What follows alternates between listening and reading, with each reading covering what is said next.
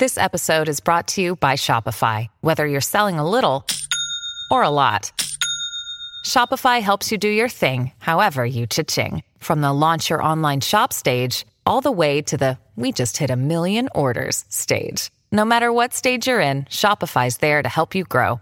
Sign up for a $1 per month trial period at shopify.com slash special offer, all lowercase.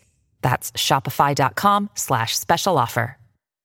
If you're into designer furniture and you want the sofa that broke the internet, you don't have to go broke to get it. Because Designer Looks Furniture has all the same styles and trends and all the quality, but without the designer prices. Check them out. Designer Looks at Value City Furniture or designerlooks.com. Salve, salve, viajantes, sejam bem-vindos! Apertem os cintos, pois estamos indo pra Vênus. Eu sou a Yas, tô aqui com minha parça Cris Paiva, Eu. que vacinou hoje. É, gente, eu tô tão feliz. que Tá com o bracinho até doendo, mas é uma, é uma dor boa, né? O quê? Eu tô muito feliz, inclusive amo essa dor, dor querida. Tava te esperando há meses, eu estava esperando essa dor. E já tô pronta pra segunda dor daqui a um tempinho já de novo. Exatamente. E hoje a gente tá aqui com uma convidada muito especial. Também vacinada. A qual eu admiro muito, não só pela trajetória dela, não só pelo talento, pelo que ela agregou à música, mas pela resiliência dessa mulher. Tamo com a negra ali, cara. Ela devia ser tombada a patrimônio nacional. Também acho. Né? Hoje eu vim te bajular. Essa, essa é a minha missão aqui nesse, Ai, tô precisando. Tô precisando. Também vacinadíssima. Vacinadíssima. Caidinha um pouquinho, viu? A reação dela foi assim, deu umas dores no corpo e tal, calafriozinho. Tô sentindo um pouquinho hoje ainda. Mas assim, sabe, daquele jeito bem feliz, bem gostoso. Então, bem-vinda. É um- uma dose de esperança. É, Obrigada, exatamente. meninas. Tô É muito feliz mesmo. de estar aqui, viu? Obrigada, obrigada por ter vindo. A gente começou um pouquinho mais tarde hoje, né? Mas Já vamos explicar pra galera. Pelo amor de Deus, gente do céu, vocês não têm noção. Passei horas no carro. E vocês?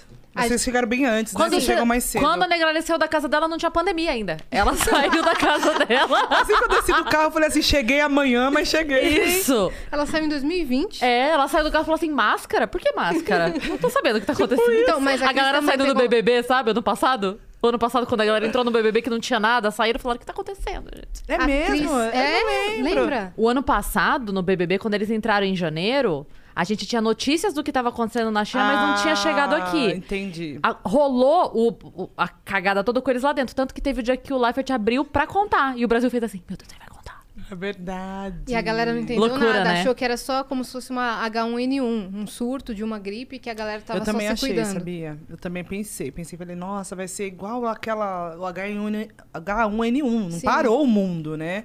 Mas já foi bem preocupante. É, eu- assustou, mas não Assustou, paralisou. É. Mas, ai, Uhum. Os meu 15 Deus, dias tá viraram passando. dois meses, depois um ano, É. um ano e meio. Mas estamos a caminho da, da, da cura, né? É. De tudo ficar bem. É, eu ia falar que a Cris também pegou o trânsito. Mas aí ela, a gente descobriu que amanhã, é- amanhã é feriado, hoje é véspera de feriado. Pois é, isso. eu, eu já não faço mais essa coisa de diferencio os dias com feriado e sem feriado, tá tudo muito igual. Adiantou tanto feriado que eu já não sei quando que é feriado, quando que não é. Sei que todo dia a gente tá trabalhando. Eu acho que a gente não vai Né? ter feriado mais até a Copa de 2032. Não tem feriado mais, porque adiantou Estamos tudo. devendo Estamos ainda. devendo feriado. Vamos ficar devendo Ca- pro resto da vida. Brasileira tão fugido consegue dever feriado. A gente tá em Ai, dívida com gente. feriado, pá. Financiamos feriado Pelo pra pagar em vezes. De Deus, vamos rir pra não chorar, viu? Ô, situação. Ó, quem tá com a gente nesse episódio especial hoje é nosso parceiro iFood. Que eu já vou pegar. Eu sei que você começou logo falando disso. É, já falamos Que a Yas tá com isso. fome. É. E aí, como deu essa atrasadinha, a gente já A pediu gente antes. já pediu, já chegou. Negreli já comeu, inclusive, que ela chegou com um pouco de fome. Então, a iFood hoje abasteceu todo mundo que tá nessa mesa. Cris O que, também. que temos aqui? Ah, temos mais coisinha aqui. Eu tinha- Ah, essa é a Ah, doce, Será ó. que essa é a minha? Não, essa também. Então tem Temos duas, doces. doces. É isso então. Então, se você quiser uma tapioca Eu quero uma doce. então é nóis! Meus olhos, eu penso assim, ó. E o pior é que eu não posso. Hoje É, você pode? mas não, Não posso. Não mesmo?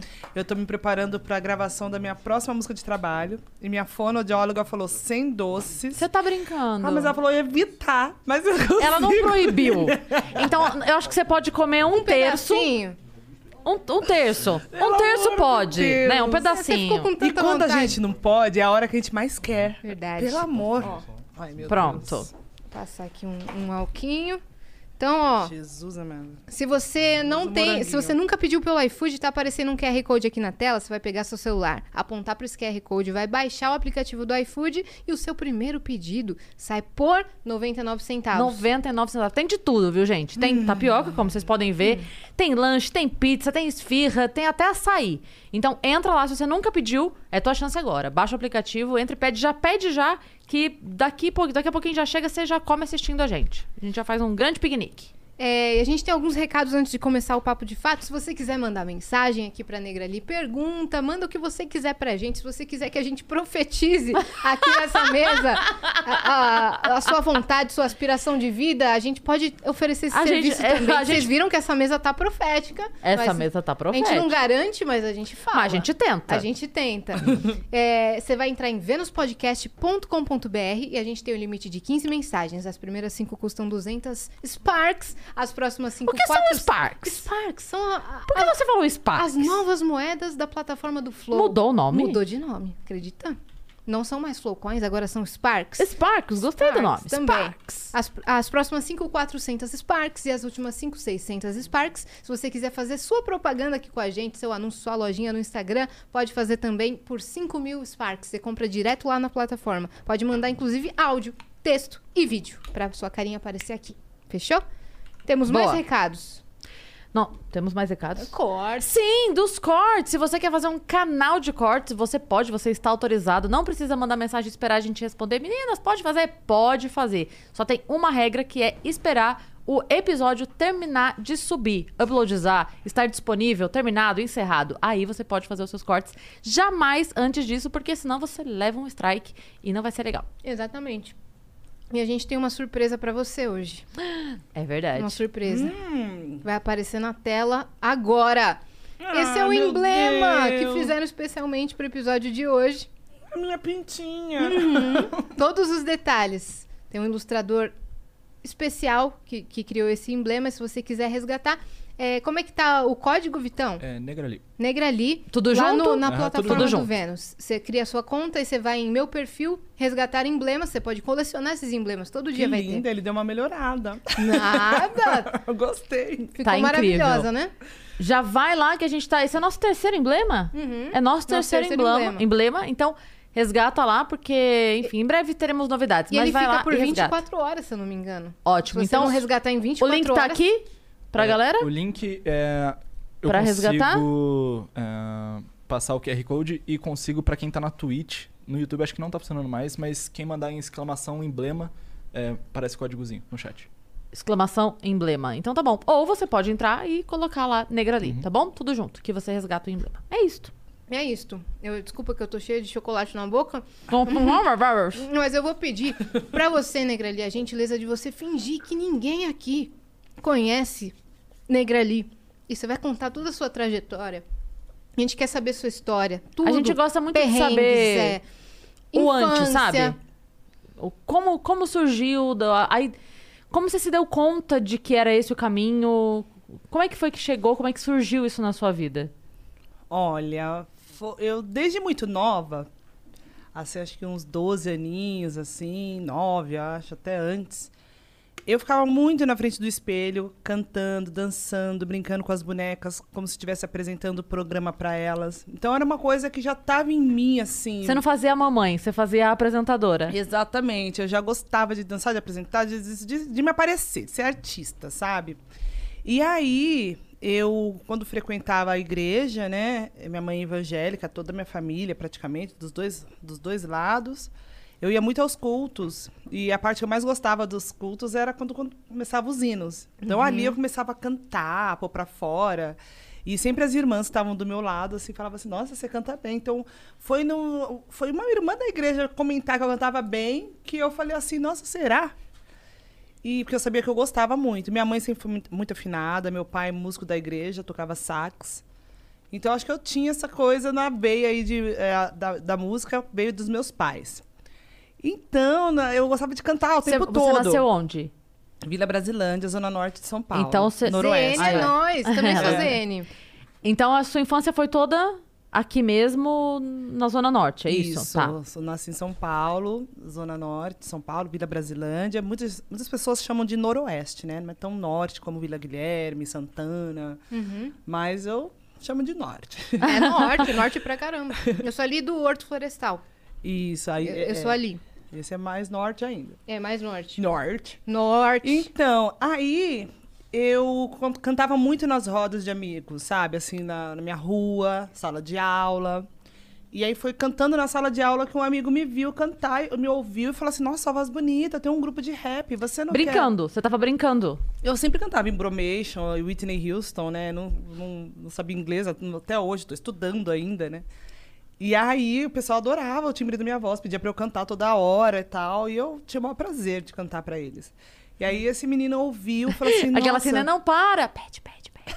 É, menina. Ai, gente, não. para! Tem a ver, ó, ó, minha assistente aqui, minha produtora, ela que estuda astrologia, ela sabe, do meu mapa tem tudo a ver, né? A, a lua ali em leão, né? Ah, Que- pois você está falando aqui com duas leoninas também. Ah, então, a minha lua Sua é em lua leão, e aí tem essa coisa, essa veia artística, essa coisa de querer se aparecer, de mostrar e tal. E aí, meu, esse carinha falou assim: Meu, você não quer entrar num grupo meu? Eu tinha, eu tinha uma menina, back vocal, mas ela vai precisar sair e tal. Eu falei: Ah, tá bom. E aí eu fui, aceitei cantar Quantos anos grupo. isso? 15 anos. Daí eu cantei, fiz uns, uns shows, mas assim, era muito escasso, assim, sabe? A gente ia, cantava só na casa, só tinha o DJ. Aí, madrugadas, andar a pé, porque a gente não tinha dinheiro pra, pra ônibus, pra nada, né?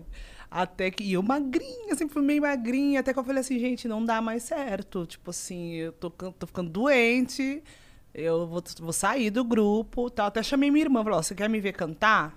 Vai lá hoje, porque eu vou sair. Nesse dia que eu falei que ia sair, o RZO estava cantando. Ia se apresentar depois da gente.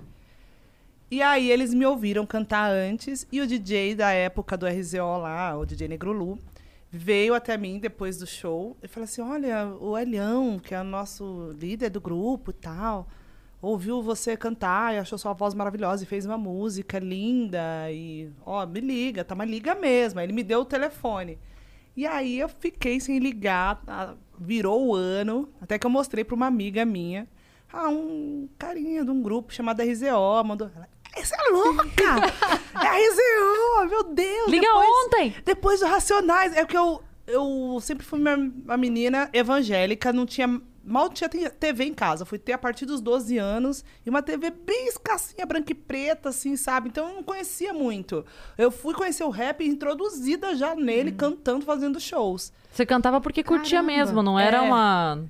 Eu não, eu não conhecia, porque em casa não tinha som. Tinha os Walkmans dos meus irmãos, Discman. Então, às vezes eu pegava pra ouvir o que eles estavam ouvindo e fui ouvindo o que eles ouviam. E tudo que tocava na rádio também. Por isso que é, eu tenho essa veia é, pop, de, de gostar de pop, porque eu ouvia muito rádio. Então, eu gostava de Mariah Carey. Whitney, Whitney. Houston. Tudo que Sim. tocava muito Lauryn radiofônico. É, Patrícia Marques tocava muito na, na rádio na época. E aí, não, Lauryn Hill não, Lauryn Hill era, era mais assim nas baladas que a gente ouvia mesmo, Saquei. do Fuges e tal. Mas mais pra frente, sim, rádios, com certeza. Mas nessa época ainda não. Ainda não? E aí, menina, eu, eu falei assim, nossa, então tá bom, vou ligar. Aí eu liguei, marquei um encontro com o DJ. Daí ele me levou até lá, até Pirituba, onde eles ensaiavam. Eles ensaiavam debaixo de uma escada, assim, um, um, um quartinho que tem debaixo da escada da casa do Elião. Falei, gente do céu, como que cabe todo mundo aqui? O DJ tocava assim, ó, tipo, na parte mais baixa da escada, onde o DJ ficava. Então ele ficava corcunda, assim. Eu Falava, gente... Eu E aí nasceu o Carrão. Flamengo, né? Que ele ficava... Foi muito legal. Daí eu encontrei lá, eles me ouviram cantar. O Elião falou: olha, é assim. Aí eu fui cantando e tal. Ele falou: nossa, a voz é muito bonita, não sei o quê tal. Mas depois que você ligou, depois de tanto tempo, ele falou alguma coisa? Ele falou, putz, nunca mais. É, enquanto no caminho ele falava assim: nossa, que bom, achei que você não ia ligar mais, não sei o quê. Nossa. É, era mó barato o, o DJ deles lá, né? Ele ficou pouco tempo, na verdade, quando eu entrei. Depois já trocaram de DJ. Uhum. Mas enfim, aí foi assim. Daí eu fui ficando. Na verdade, era só pra participar da música.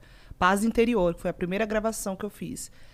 E não pra ser parte do grupo, não fazer, né, ser backing vocal do grupo. Só que ele gostou, que eu era muito assim, virginianinha, né? Falou pra eu chegar é, tal hora, eu tô tal hora. Andava a pé da Brasilândia até Pirituba, subia morro desse Sometimes you need to take control to make a difference. That's why with FlexPath from Capella University, you're in control. Set your own deadlines and leverage your experience to move at a pace that works for you. Discover a different way forward at capella.edu. descia morro, ia lá e chegava no horário que tinha que chegar, ensaiava, voltava com tudo pronto, que pedia para eu treinar, eu treinava, voltava e cantava. E aí ele falou assim, nossa, é, não- a gente não queria mina no grupo e tal, mas é que você chegou, sabe? Você se mostrou é, super é, responsável, não sei o quê, a gente gosta disso, então a gente quer que te levar pros shows, além de gravar música. Eu falei assim, ah, tá bom. Aí eu fui indo, fui indo. E super tímida, uma menininha. Cheguei lá com um vestidinho bem curtinho no dia do ensaio. Né, do meu jeitinho, né, tal. E aí fui mudando, fui me moldando, fui vendo que, né, os, os próprios manos falavam, olha, não pode é, sair no palco. Eu dava uns toques, né, tentando me proteger, né, porque era muito mano, Claro. madrugada e não sei o quê, então... E, ah, meu, é, foi um, um, um jeito de começar maravilhoso, assim, sabe? O respeito que eu tenho, até, que as pessoas têm por mim até hoje, toda essa história que eu tenho, eu devo muito a esse começo, ao RZO, ao rap, né? Ter começado no rap, mesmo sem ouvir, mesmo sendo aquela menininha crente, não sei o quê. Só que o rap eu já tinha tudo a ver sem eu perceber. Porque eu, eu adorava redação, eu era muito bom em redação. A professora sempre me pedia para falar na frente da, da sala de aula. História, eu era muito curiosa, então eu sempre perguntava sobre é, tudo, tudo sobre a escravidão. Então eu sempre estava lá, tipo, mas por quê? O que, que aconteceu? Mas, sabe? Então eu já tinha essa coisa dentro de mim. Eu tinha muito Você a já ver. tinha eu- a bagagem sem eu saber sempre pra onde fui você ia. politizada, assim, na escola, assim, sempre é, revoltada com várias coisas, indagava mesmo, assim, não quando pequenininha, quando pequenininha engolia muita coisa. Eu li esses dias um post falando sobre festa junina, né? Aí eu lembrei, tipo, como foi dolorido pra mim festa junina, né? Tipo, como foi dolorido ver que eu nunca era noivinha, que eu nunca tinha par, que às vezes eu tinha que fazer par com outra menina, porque nenhum menino queria fazer par, sabe? Muito louco, assim, muitas coisas assim eu enfrentei e só que eu não achava aquilo certo, sabe? Então eu já tinha dentro de mim uma, uma sede de mudança, sabe? Então tudo a ver, acho que estava escrito mesmo, Deus é perfeito. Uhum, Foi uma aula nesse certeza. período aí com o RZO. Foi, foi maravilhoso. Nossa, eu Quanto tempo você ficou? fui abençoada. Quanto tempo você ficou com eles? Nossa, de 97, porque eu peguei uma fitinha, eu lembro que estava escrito 1996. Então aí virou o ano, lembra? Então acho que eu fui em 97. Eu tenho essa dúvida até hoje se é 96 ou 97. Mas eu tava quase completando 17 anos quando eu entrei lá. E depois eu completei 18 e tal. Então fui ficando até o ano 2000. Acho que até o ano 2000, mais ou menos. 2001, dois- 2002. que daí eu participei com o Charlie Brown, 2000, 2001, por aí. De 97 a 2001, mais ou Uhum. menos. Vocês viajavam fazendo, fazendo show? Não. Ou mais, acho que 2003, não sei. Ai, meu Deus, não lembro. Tanta data, né? Tanto Cê- tempo. Vocês faziam mais São Paulo ou vocês viajavam também fazendo? A gente fazia cerca de quatro shows no dia, três por dia. Começava tipo quinta-feira, é, terminava domingo. A cena tava o fervo, então. Era, nossa, o RZO tocava muito, muito mesmo. E fu- funcionava como uma firmazinha, né? Uma empresazinha. Então eles faziam questão de ajudar. Não, nem precisava de tanto mano assim.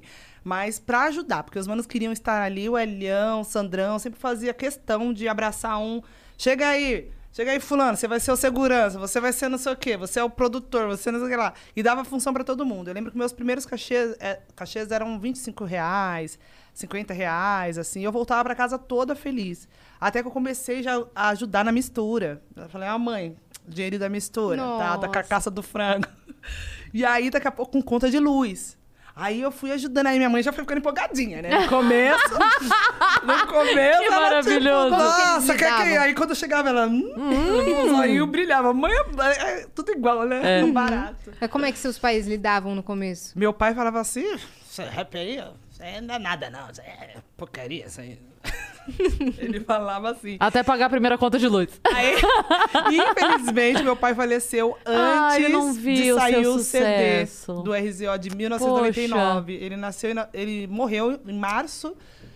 Março de 99? Não, março é aniversário dele. Ele faleceu em 99, só que antes do lançamento do disco, do primeiro CD do RZO. E aí ele falava isso, mas meu pai era bem mal-humorado, assim, tipo, ele gostava de Mas ele não, contrariar, ele era não engraçado. criticava. Não era uma coisa assim que ele não aprovasse. Ele só achava que não ia dar em nada. Ele era zoeiro. Passava o povo na rua, ele... E aí, você que sabe da vida de todo mundo? Quanto que foi lá o jogo de não sei o que lá? Passava os caras na rua, é, cabeçudo! Que, vai Corinthians! Meu pai era... Eu puxei um pouquinho esse lado dele ali. Pra frentão, assim. Sabe o que eu queria te perguntar? Qual foi o momento que você é, percebeu que você tinha furado a bolha? Porque assim, eu, eu não sou do rap. E eu te conheço, conheço tua música. Então, assim, em que momento você percebeu que, opa, de repente eu tava atingindo aqui uma fatia e agora as pessoas me conhecem. Agora eu vou pra um programa de TV que as pessoas sabem quem eu sou. Que momento que você sentiu que isso aconteceu? Charlie Brown. Quando eu fiz Não É Sério, eu comecei a ser convidada a participar de programas, apresentar prêmios, coisas sem ter música, sem ter disco, sem, sem ter carreira solo.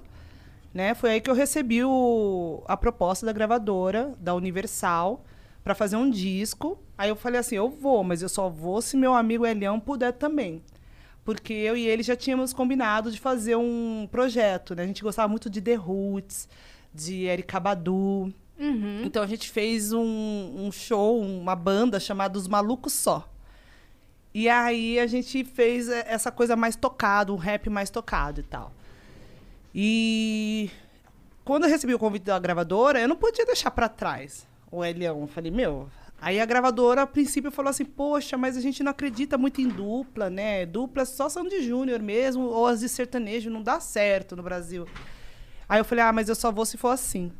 E aí eles toparam, eles falaram assim: Tudo bem, mas desde que seja só um projeto, um disco. Conversei com o Elião, ele falou assim: Não, tudo bem, com certeza, vai ser bom pra gente, vai dar mais vis- visibilidade pro nosso trabalho, vou sim. E aí ficou Elião e Negrali, Guerreiro e Guerreira, né? O nome do disco.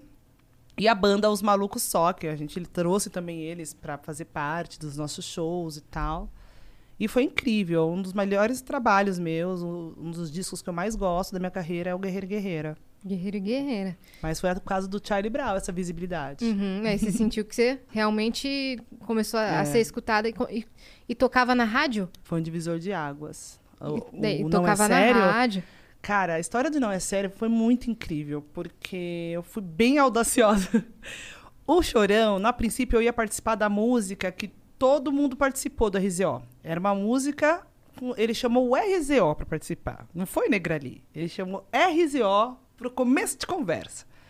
Só que aconteceu o seguinte, a RZO se tornou a família RZO. E aí começou a vir muitos manos. E aí, e o Cho- Chorão gostava de todos. Todos, de todo mundo da família o Chorão, Charlie Brown. E aí acabou que enfiou todo mundo naquela mesma música, chamada A Banca, se eu não me engano. Aí tinha o Sabotagem na música, tinha Leão, tinha Sandrão, tinha o Negro Útil. Aí tinha mais alguém. Aí, tipo, ficou tanta voz que não me coube. Aí ele falou assim: ó, não vai te caber, então eu vou te colocar numa outra música, é um, um outro rap, tal, que eu fiz, não sei o que lá. Tá aqui nessa fita. Você ouve, faz sua parte, aí você, quando estiver pronto, você me avisa. Tá bom. Levei essa fita pra casa, ouvi o rap. Ouvi uma vez, ouvi duas vezes, ouvi três. Meu Deus do céu, quantas vezes eu ouvi aquele e não conseguia compor nada em cima daquela música. Ah, porque tava só. Você precisava escrever a tua parte. Isso. Tá. E aí tinha a parte dele, um espaço para eu escrever, mas eu não conseguia. Aí a fita continuou rolando. Eu lá já, tipo, ai meu Deus, meu Deus, não consigo. Daqui a pouco começa uma outra música. Falei, nossa. E fui ouvindo. Nossa, que música louca. Na mesma hora, essa música me inspirou. E aí não tinha espaço para eu compor. Aí eu compus em cima da guitarra, desse barulhinho que, tem, que tinha no finalzinho da música. Aí eu tava lá no meu quarto, comecei. O que eu consigo ver é só um terço do problema. É o sistema que tem. Porque a música me inspirou a falar do jovem, eu achava aquilo incrível. Aí eu falei do abuso do trabalho infantil, toda a parte que vocês conhecem. Uhum.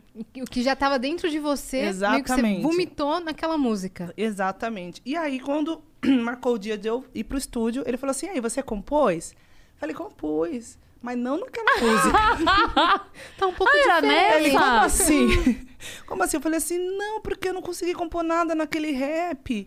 E, mas aí tinha uma musiquinha com uma guitarra, um meio um reggaezinho, assim, eu gostei. Ela, mas tinha essa música na, na fita? Acho que não é sério que você tá falando, né? Mas tinha essa música? Eu falei assim, tinha, tinha ela.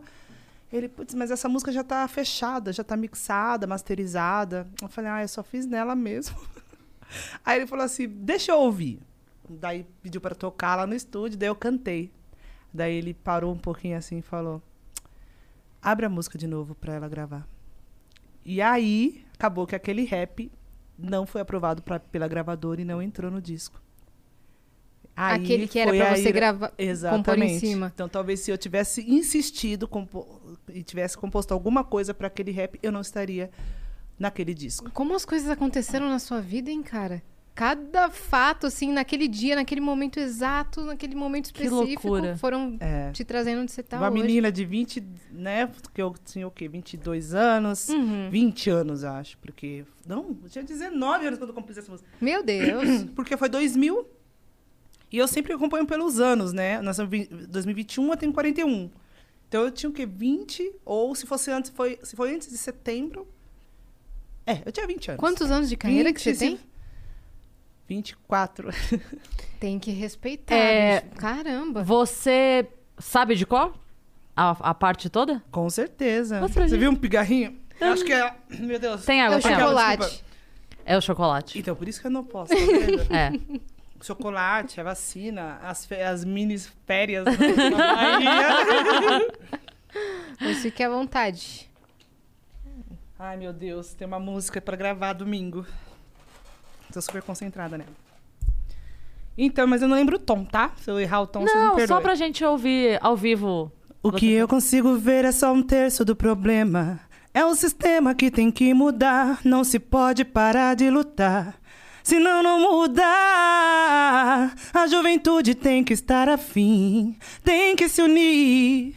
O abuso do trabalho infantil é ignorância. Faz diminuir a esperança. Na TV o que eles falam sobre o jovem não é sério. Não é sério. Então deixa ele viver. É o que liga. Minha nossa senhora. Sem palavras. Muito assim, fofa, arre- né? Incrível, incrível. Arrepia demais. E como é. É. que era o chorão, hein? Ah, o Chorão era incrível, cara. Incrível, só tinha tamanho mesmo. Como ele era sensível, assim, o olhar dele, a forma dele falar comigo, né? Ele tinha um carinho, parecia que eu era uma irmã pra ele, né? Uma irmã mais nova. E a mulher dele, a Grazi também, nossa, eles Nossa, eu quero muito trazer ela aqui. Ai, Também traz, gostaria Muito, muito muito, muito. Grazi, pelo amor de Deus, venha, porque. Traz. Só não traz eu junto com ela, tá? Que da última vez não deu. Foi só lágrimas. Não, É, mas é- mas eu também vou chorar muito com ela, É. mas Sim, tenho certeza. É muito especial. É, a, a energia que teve um dia eu participei de um programa e ela tava também. E aí quando eu cantei essa música eu pff, desabei assim, que ainda mais com ela a presença dele ficou mais forte ainda. Uhum. E foi incrível, mas chama assim porque ela é maravilhosa. Uhum. Eu lembro de dela me dar várias peças de roupas, né? Porque era muito simples, assim, eu usava umas roupas assim do, de algumas marcas de rap que estavam começando, usava muito roupas dos meus irmãos para fazer show, então eu não tinha grana para roupa. E aí quando eles me conheceram, me conheceram uma menininha super tímida, mal, meu, se vê- se vocês vi- é, ouvirem entrevistas minhas, tipo é, bem novinha, vocês vão ver, eu não sabia falar direito. Assim, eu- meu Deus do céu, eu não saía daquele planeta, aquela bolha que é a periferia, né? Que é- a gente não sai dali. E aí eu lembro que ela me deu várias roupas, e é tudo de marca, assim, eu me senti, levei aquele sacolão assim pra casa. E tem uma, eu- uma saia que eu guardei a vida inteira. Eu não sou meio desapegada, então não guardei tudo. Fui passando pras amigas e tal, mas tem uma saia que eu guardei, falando, não, preciso lembrar do quão bacana eles foram, e, tipo, pensar em tudo, sabe? Então o Chorão me, me ligava muitas vezes para conversar, para me dar dicas. Ele acreditava muito em mim. Ele falava que, meu, você é a diva do Brasil, você pode muito mais, não é só rap, você é cantora. Você pode cantar. Não fica, não se sinta presa. Por favor, não fica com essa mente fechada, porque ele me chamou para ir pro programa da Xuxa, eu não quis. Ele falou que queria me apadrinhar na gravadora por, por um contrato, eu não quis. E aí ele falava, por favor, faz isso, não seja como os caras do rap que não. Que eu, né, a gente que é do rap não queria ir pra TV de jeito nenhum. A gente era totalmente contra o sistema. Mainstream? Nossa senhora, jamais. Era se vender, vender a alma, não pode. Então tinha um pouco desse pensamento. E o, o Chorão foi o primeiro, a primeira pessoa a colocar na minha cabeça que eu podia mais, que era importante, né, a essa vitrine para que, que, verdade, tá- expandisse meu trabalho. E na verdade, é, é, a maneira de você quebrar isso é entrando pra falar com quem ouve a TV, né? Já, Uhum. já que é o, a grande comunicação é através de lá, se você não ceder um pouquinho e entrar lá pra falar com as pessoas, também você vai continuar falando pras pessoas. É meio que falar pra convertido, né? Isso, exatamente. Né? A gente se fechava ali e. Não, não são aquelas pessoas que você precisa convencer do que tá errado. Não, e outra, Né? a gente- eu não tinha essa noção de, do, que era- do quanto era importante a representatividade. Do quanto é, eu seria uma figura importante, é, fosse, eu iria quebrar barreiras, né, se eu fosse para televisão. Ah, E o Antônia foi uma prova disso. Quando eu fui quando eu gravei o filme Antônia, eu ouço até hoje mães me agradecendo porque as filhas delas, quando eram novinhas, conseguiram aceitar seu próprio cabelo, Que incrível. porque viram as meninas do Antônia com o cabelo solto, sabe assim? Então, Identificação e a representatividade gente pra tem que galera estar mais lá. Total. a gente tem que E aí, en- é, volta para aquilo que você falou de é, da festa junina, né? Então, de repente, Uhum. você hoje tá impedindo que outras meninas não gostem de festa junina, porque hoje não. é, Elas têm a possibilidade, sim, eu vou ser, vou sim concorrer, É. vou sim ser a noivinha. Então, é uma mudança que, assim, você passou por isso, não tem porque outra pessoa passar. exatamente, é. Muito foda isso. E depois é, você começou sua carreira solo. Isso. Aí depois, 2004, eu fiz esse CD como planejado, quando, é, junto com a gravadora, que seria só um. É a Universal? Isso. Uhum. Aí eu fiz o meu solo em 2006, chamado Negra Livre. Né? É, Foi uma ideia da música do que o Não do Reis fez pra mim, uma música linda. E a gente gostou do nome, Negra Livre. Só gente fraca, né? Charlie Brown, É. Nando Reis, Mano Brown, só, né? Nesse disco tem Caetano Veloso. É, só tá difícil, tá nossa. difícil a vida pra você. Vamos dar uma Humilde. força aqui pra menina, seguir ela que tá com pouco seguidor no Instagram. Tá começando agora. tá começando agora. Olha, até que eu tô com pouco mesmo, viu, gente? Um milhão e cem mil, pelo amor de Deus. Vamos mais aí. Eu quero Sigam mais. agora, nesse exato momento, Negra ali no Tô Instagram. exigente, tô exigente. E comenta lá, vindo Vênus. Isso, boa, Ai, pra gente delícia, saber. é Pra bom, gente saber, É boa. Mas o que, É que a gente aí- tava falando? Ah, sim. Meu do- CD solo em seu CD 2006, aí já foi um pouquinho, saiu um pouquinho do rap, apesar de ter muito, muita rima nesse disco também, que eu mesmo compus. Mas aí eu dei uma né, expandida, assim, né? Então misturei um pouco de MPB com pop, né? Muita, mu- muita música romântica, soul music também tinha, porque eu regravei a música de Carlos da Fé nesse disco. Esse disco foi sensacional. Eu fiz também uma é, tradução. Não é tradução que fala. Versão? Uma versão também de uma- músicas em inglês, a gente trazia para português. Gente, eu não repara, tá? Eu não dormi direito porque eu fiquei na reação da vacina. lá. Aí minha, minha cabecinha vai falhar um pouquinho. problema. Mas até que eu tô indo bem. Tá, tá indo bem. Se você se sentir mal, quiser algum remédio e tudo mais. É muito louco, né? As pessoas, assim, nem imaginam como que pode estar a nossa cabeça quando a gente tá dando uma entrevista. Quantas entrevistas... eu Não, e hoje eu tô bem, viu? Eu só não dormi um pouquinho. Mas já teve dias que eu estava totalmente, assim, as pessoas mal sabiam que eu tava doente, que eu tava mal, que, eu tinha, que tinha acontecido coisas na minha vida pessoal. E eu tava ali, ó, firme e forte. Sorrisinho na cara, Sim. né? É, Tem que Ah. manter energia. muito louco. Já aconteceu de você ter que fazer show e não tá emocionalmente. Eu não tô falando nem de saúde, porque nesse Uhum. caso, se você não tiver com a voz boa, não tem como. Mas de você estar com algum problema, sabe? Tipo, Mas com a Na voz vida. também. sei lá, um pé na bunda e você ter que catar o microfone e. Várias vezes. Mas aí funciona legal porque é um momento que você põe toda essa emoção pra fora nas, com as músicas, com as canções. E aí fica aquele show visceral, as pessoas não entendem o que, que tá acontecendo com ela. Tá tão intensa, né? É, na hora. Emocionada. do- na hora da cima, vai que vai, fala um montão, não sei o quê. Na hora dos discursos também, tá brava. Tá tudo Isso bem. até que dá uma ajudada. Mas assim, eu saí do velório do meu pai e fui fazer um show com RZO, por exemplo. Uhum. assim. porque eu achava que ia ser melhor pra mim. Porque eu falei assim, eu sei que eu vou chorar muitos dias. Então hoje eu vou fazer o show. Porque amanhã ele ainda não vai estar aqui, ele não vai voltar mais. Entendeu? Então foi uma fuga, é uma fuga Hum, também o mesmo. trabalho. Sim. E também porque a, a troca de energia alimenta a gente também, né? É. Aquela. é, a gente oferece muito no palco, Nossa, mas muito volta bom. muito É, também, né? Exatamente, que eu recebi um carinho, porque o Elião acabou falando, ah, que o- meu pai tinha falecido, então os aplausos, a galera, a energia, realmente me fez subir no palco e conseguir executar meu trabalho. Eu falo que às vezes o, o- o palco é um remédio que a gente não tem noção, assim. Muitas vezes também deu ir é, pra show e não tá bem, por qualquer motivo, pe- pequeno ou grande, ou até mesmo físico, sabe? Um mal-estar, um enjoo, alguma coisa. Parece que na hora liga uma chavinha, quando você volta, você fala assim, nossa, Dá um gás, tô né? melhor, É. né? É muito foda isso mesmo, é uma energia muito, muito incrível que se troca com a galera ali. Exatamente. Qual foi o show, assim...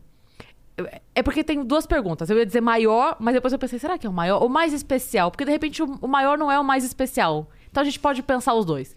O maior e o mais especial. O maior foi no Rock in Rio, quando o Skank me convidou pra cantar com eles. Eu nunca tinha cantado no Rock in Rio, acho que nem num, num palco menor, assim. E aí, já foi a primeira vez no palco principal com o Skank. Meu Deus, eu fiquei em choque. Eu fiquei em choque. Teve um outro também com o RZO, que foi na, no AMB, quando o Tanclan veio pro Brasil. Gente, nossa, imagina, o Tanclan era tão querido aqui no Brasil. Então a vibração da galera e o, e o RZO também era muito querido. Então Lotado, quando lot- a RZO entrou, Você tem ideia de quantas pessoas? no- nossa, tava muito, acho que mais de 100 mil pessoas. Acho, no- era muito, muita gente. Que loucura. Meu É. Deus, cara. Nossa, e o, e o especial? Os tem algum- dois. tá, tá. Tem, tem algum que não foi tão grande, mas que tem um espacinho no coração por qualquer motivo? Ah, eu acho que. eh, Ou em algum outro país, ou alguma coisa assim? Ai, foram vários, sabia? Porque cada, cada hora tem um que tem uma pessoa que se emociona, tem hora que eu me emociono, embargo a voz um pouquinho. Teve pedidos de casamento no palco. Sério? É, teve um fã que até lembrou isso, Ilha Bela, quando eu fui, quando eu fui tocar. Eu falei assim, nossa, obrigada, eu, eu pedi minha mulher em casamento Que no seu música que show. foi? Ai, não lembro a música. Talvez seja Você Vai Estar na Minha. Uhum. Você Vai Estar na Minha ou Um Minuto.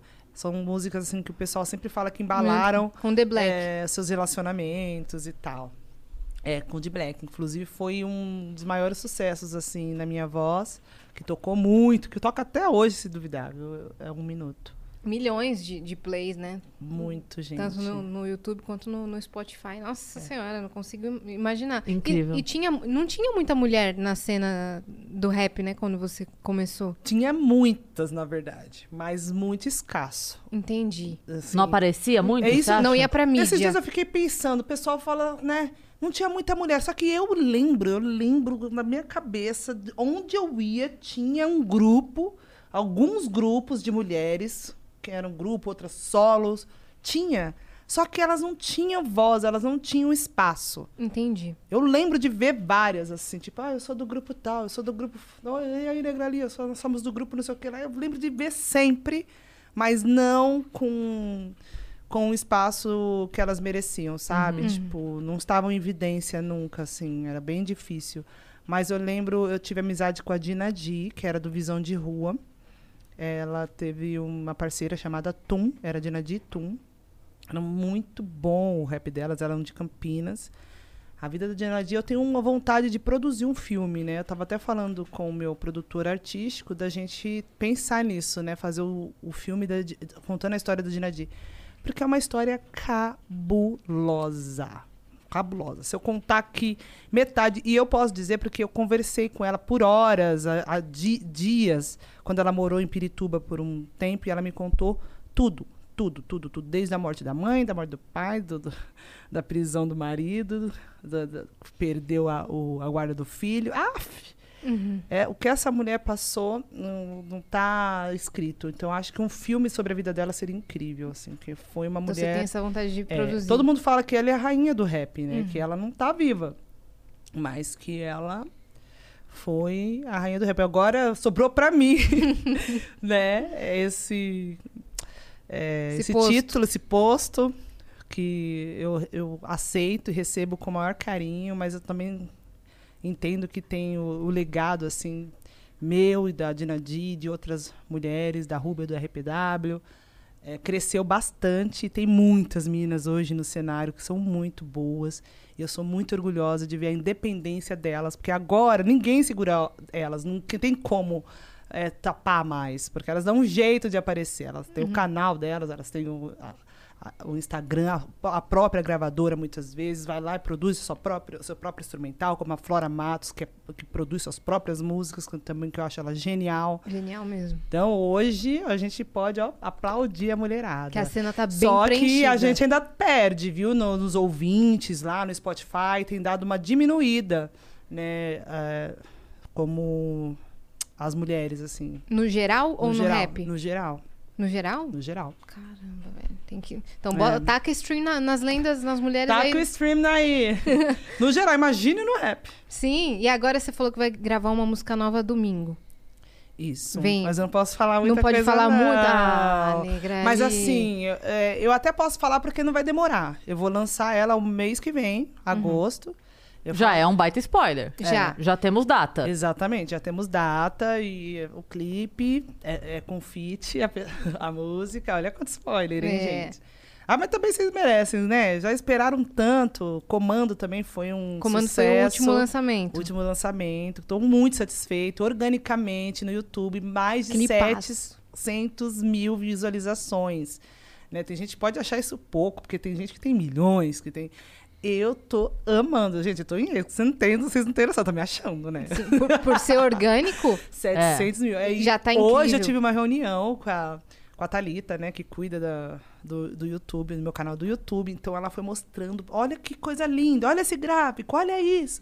Tá vendo esse, esse número aqui, ó? Orgânico. Olha isso. Não é Uhum. 30 segundos de vídeo, não. A pessoa assistiu o vídeo inteiro, gente. Eu fiquei com orgulho. Senti um orgulho. Olha, muitos estão vindo de, disso daqui, esses de outros. Esses daqui vêm não sei o quê. Ah.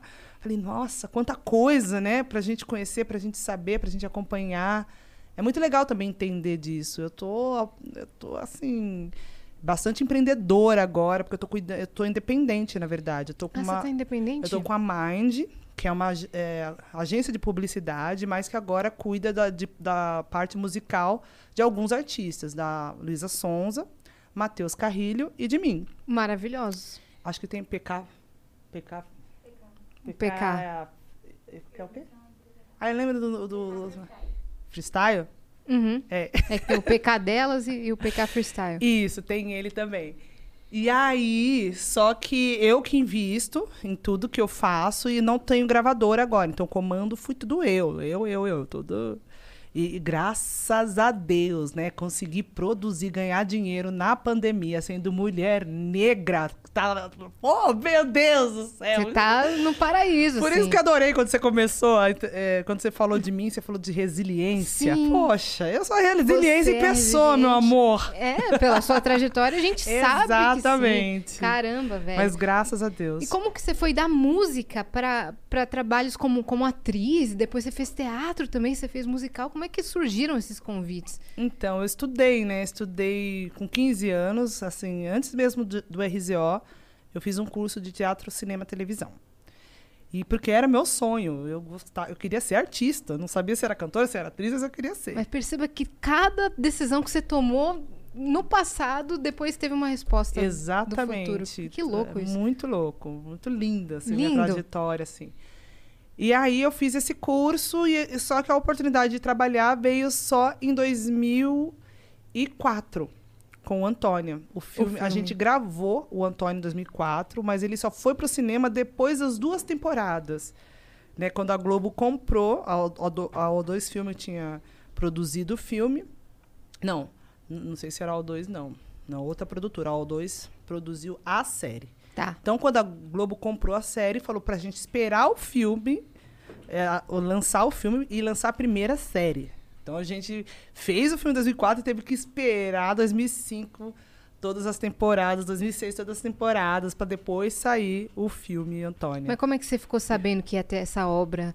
Você foi convidada? Teve, ou foi teste? Já sabia, você já sabia o seu personagem e tudo mais? Nossa, não, foi uma preparação de dois meses. A Tata Amaral começou fazendo entrevistas, a diretora Tata Amaral, com mu- mulheres que tinham a ver com o cenário do rap, que cantavam e, e que pudessem atuar. Né? Então ela fez entrevista com várias meninas, várias, várias, várias, e uma delas eu. Né? Uma amiga minha em comum falou: Olha, tem uma diretora que está fazendo, quer fazer uma entrevista com você. Eu falei: Ah, legal. Fui lá, fiz, falei um pouco da minha vida para ela e tal. E aí eles me chamaram. E aí eu fiz o teste por dois meses para saber qual seria o papel de cada um. A princípio, Caramba. o filme Antônia seria uma mina que tinha uma filha e, um, e participava de um grupo. Depois do teste, essa, em vez de ser a Antônia a mina, que tinha filha, não sei o quê, se, tra- se transformou no nome do grupo. Achei maravilhosa essa ideia. E aí a gente. Foi um. Nossa, foi um baita de um trabalho. Quanto tempo de gravação? Sérgio Pena, prepara- prepara- preparador maravilhoso. Gente, eu- olha, sério, eu tô ficando meio Tá enrolando a língua. Oh, meu Gente Deus. do céu, olha, mas graças a Deus eu tô vacinada! Tá É vacinadíssima. Vocês estão vendo os É efeitos isso. aqui ao Gente, vivo. Vocês estão vendo os efeitos ao vivo. Eu tô aqui tipo. Por que tá enrolando assim, Liliane? Fala, Liliane! Liliane, tá? É meu nome. É. Então, daí eu fiz esse. A galera estranha O quê? quando, Liliane. quando você fala seu nome? Ah, eu não consigo falar muito, não, viu? É porque eu tô meio grog. É porque hoje, a hora que eu postei o negócio da vacina, eu postei com com a pulseirinha. E aí tava lá o Cristiane. Aí me mandaram assim. O susto de lembrar que o nome da Cris Paiva é Cristiane. É tipo, pois quê? é. é. Eu achei muito engraçado. Liliane, Cristiane, Yasmin, né? Hum, é. Mulheres O- sérias. Sim. Ai, gente, é o nome físico. Mas por que, que surgiu? Ne Negrali, quem que pensou? Foi o Sandrão do RZO. Ele era, ele era genial. Ele sempre dava os nomes pra todo mundo, né? Ele dava o nome pro Negro Útil, deu o nome do Negro Lu, provavelmente, Negro Rico. E ele inventava vários nomes lá pra gente. E aí, quando eu cheguei, eles perguntaram qual era o meu nome. Eu falei Liliane. Liliane, Li, Negra, Negra Li. Falou desse jeito. eu- não esqueço a forma que foi. Eu falei, nossa, Foi o nome adorei. artístico mais rápido da Foi. história. Foi, pegou as iniciais, é porque era muito comum, né, usar é como autoafirmação, né, como exaltar, exaltando as raízes, né? Então você vê que no, no Rio a gente tem a Nega Giza. Sim. Quando eu entrei tinha o Negro Lu, que era o DJ, depois foi o Negro Rico, aí tem o Negro Útil. aí- E Negro. Útil muito bom. Mas você tava falando de Antônia, que foi um, um trabalho. foi- quanto tempo de gravação de filme? Nossa, foram alguns meses. A gente morou juntas, assim. Eu cedi um, um cômodo da minha casa. Eles compraram duas beliches.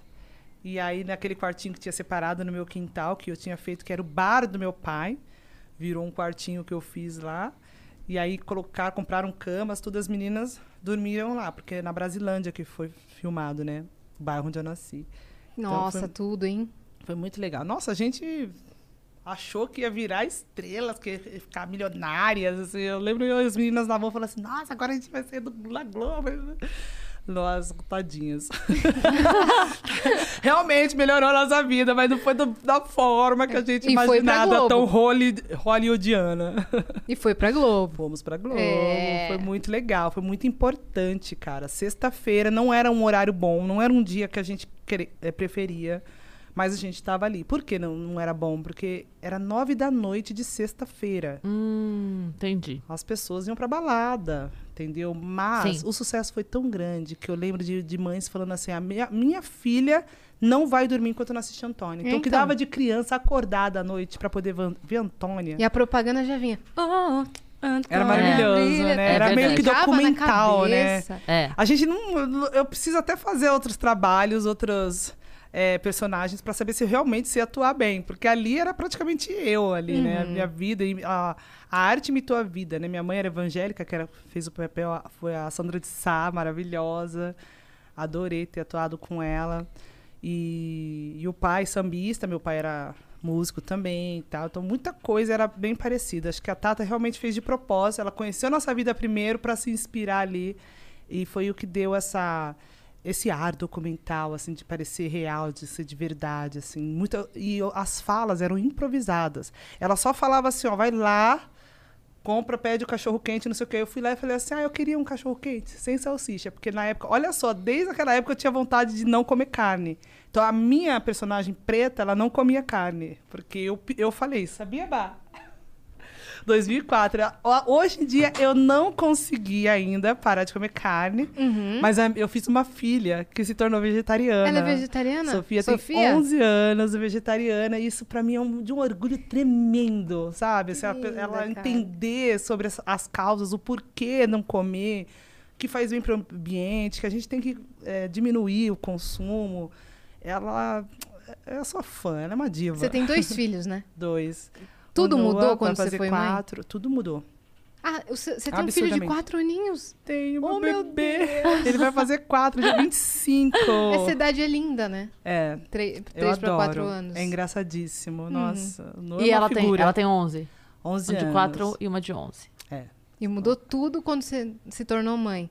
Tu- Tem, tem a negra ali gestação antes tem dos filhos com certeza, e depois, com né? certeza. Muda demais, né? E cada gestação foi diferente da outra. A Sofia, por incrível que pareça ter sido a primeira, eu era mais nova, mas eu eu fiquei mais assim, quis ficar mais madura, não sei, eu, que- eu comecei a ouvir outro tipo de rádio, outro tipo de música, fiz um disco voltado pro MPB Soul, fiquei mais introspectiva, vestia saias longas, eu não, não sei porquê. O Noah já foi ao contrário. Mesmo sendo mais velha, depois do Noah eu quis ser jovem, de novo me trouxe aquela vontade. Eu- comecei a me vestir como eu me vestia antes, sabe? Quando era mais. Quando tinha 20 anos, 15 anos, sei lá. Falei, o quê? Falei, nossa, realmente, quando a gente. Eu não sei se são os hormônios, o que que vem com essa bagagem toda, mas a gente muda. A gente fica muito assim. é, querendo é, ser uma nova mulher, sabe? Viver Você uma se nova descobriu uma, fase. uma É. nova mulher, né? Toda- essas minhas duas gestações foram assim um divisor de águas para mim. E quando vai passando a década, também vai mudando muita, muita coisa, né? Imagino.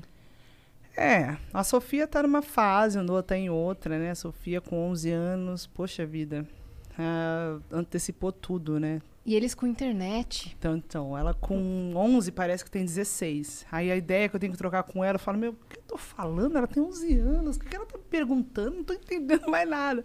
Mas tudo mudou, né? Hoje as crianças são bem mais pra frente. Eu, eu vejo pelo Noah também. Ele vai fazer quatro, mas parece que tem oito anos.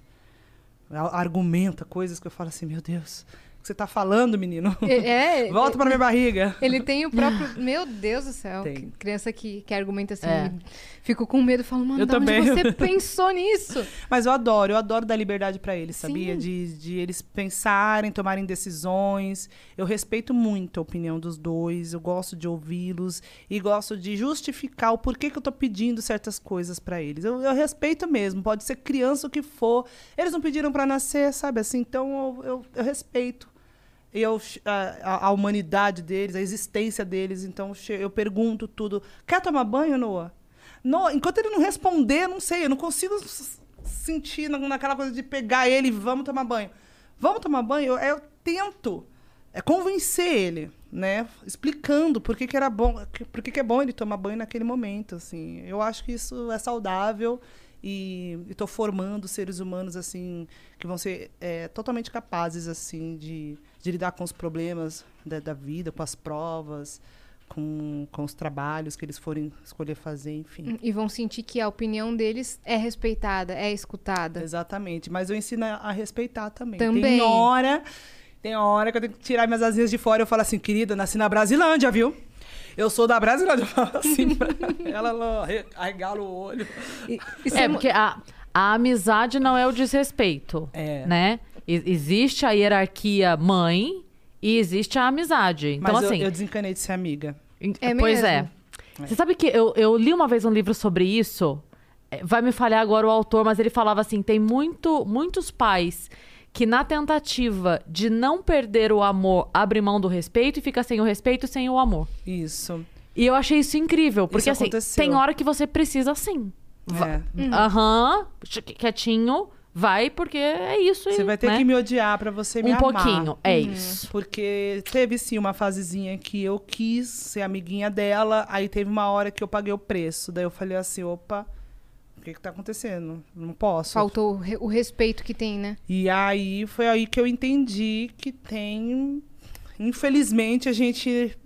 a- o relacionamento que ela tem com a amiga é diferente de mim. E eu sinto ciúmes às vezes. Isso melhorou bastante, mas eu era muito mais ciumenta, ela com as amigas dela, porque eu queria aquele tratamento, eu queria aquele jeito, eu queria aquela abertura que ela tinha com as amigas para mim. Mas eu entendi, é, assim, acho que ter filho, você tem que trabalhar a empatia. Você tem que lembrar as- da sua infância o tempo todo. Porque você tem na sua memória a forma que você pensava, o que você era, como você agia eh, nas costas dos seus pais. Então eu pensei assim, poxa, tem coisa que eu falava para meus amigos, eu não vou falar para meus, eu não falava para meus pais, cara. Então não posso exigir que minha filha, minha filha vai falar para mim.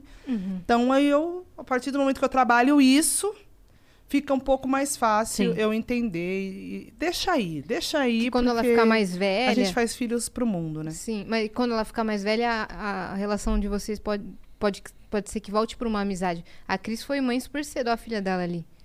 Mentira! Eu achava que ela nem era mãe, ela falando aqui comigo. Não, minha, minha, Eu aqui minha toda dando, dando lição, achando que ela não sabia de nada. Essa carinha de menina, essa franjingana. Agradeço. Não. Mas é, já tem uma de 20 anos. 20 anos, então você sabe do que eu tô falando e muito mais. E, é- e eu sinto isso mesmo, assim, que é.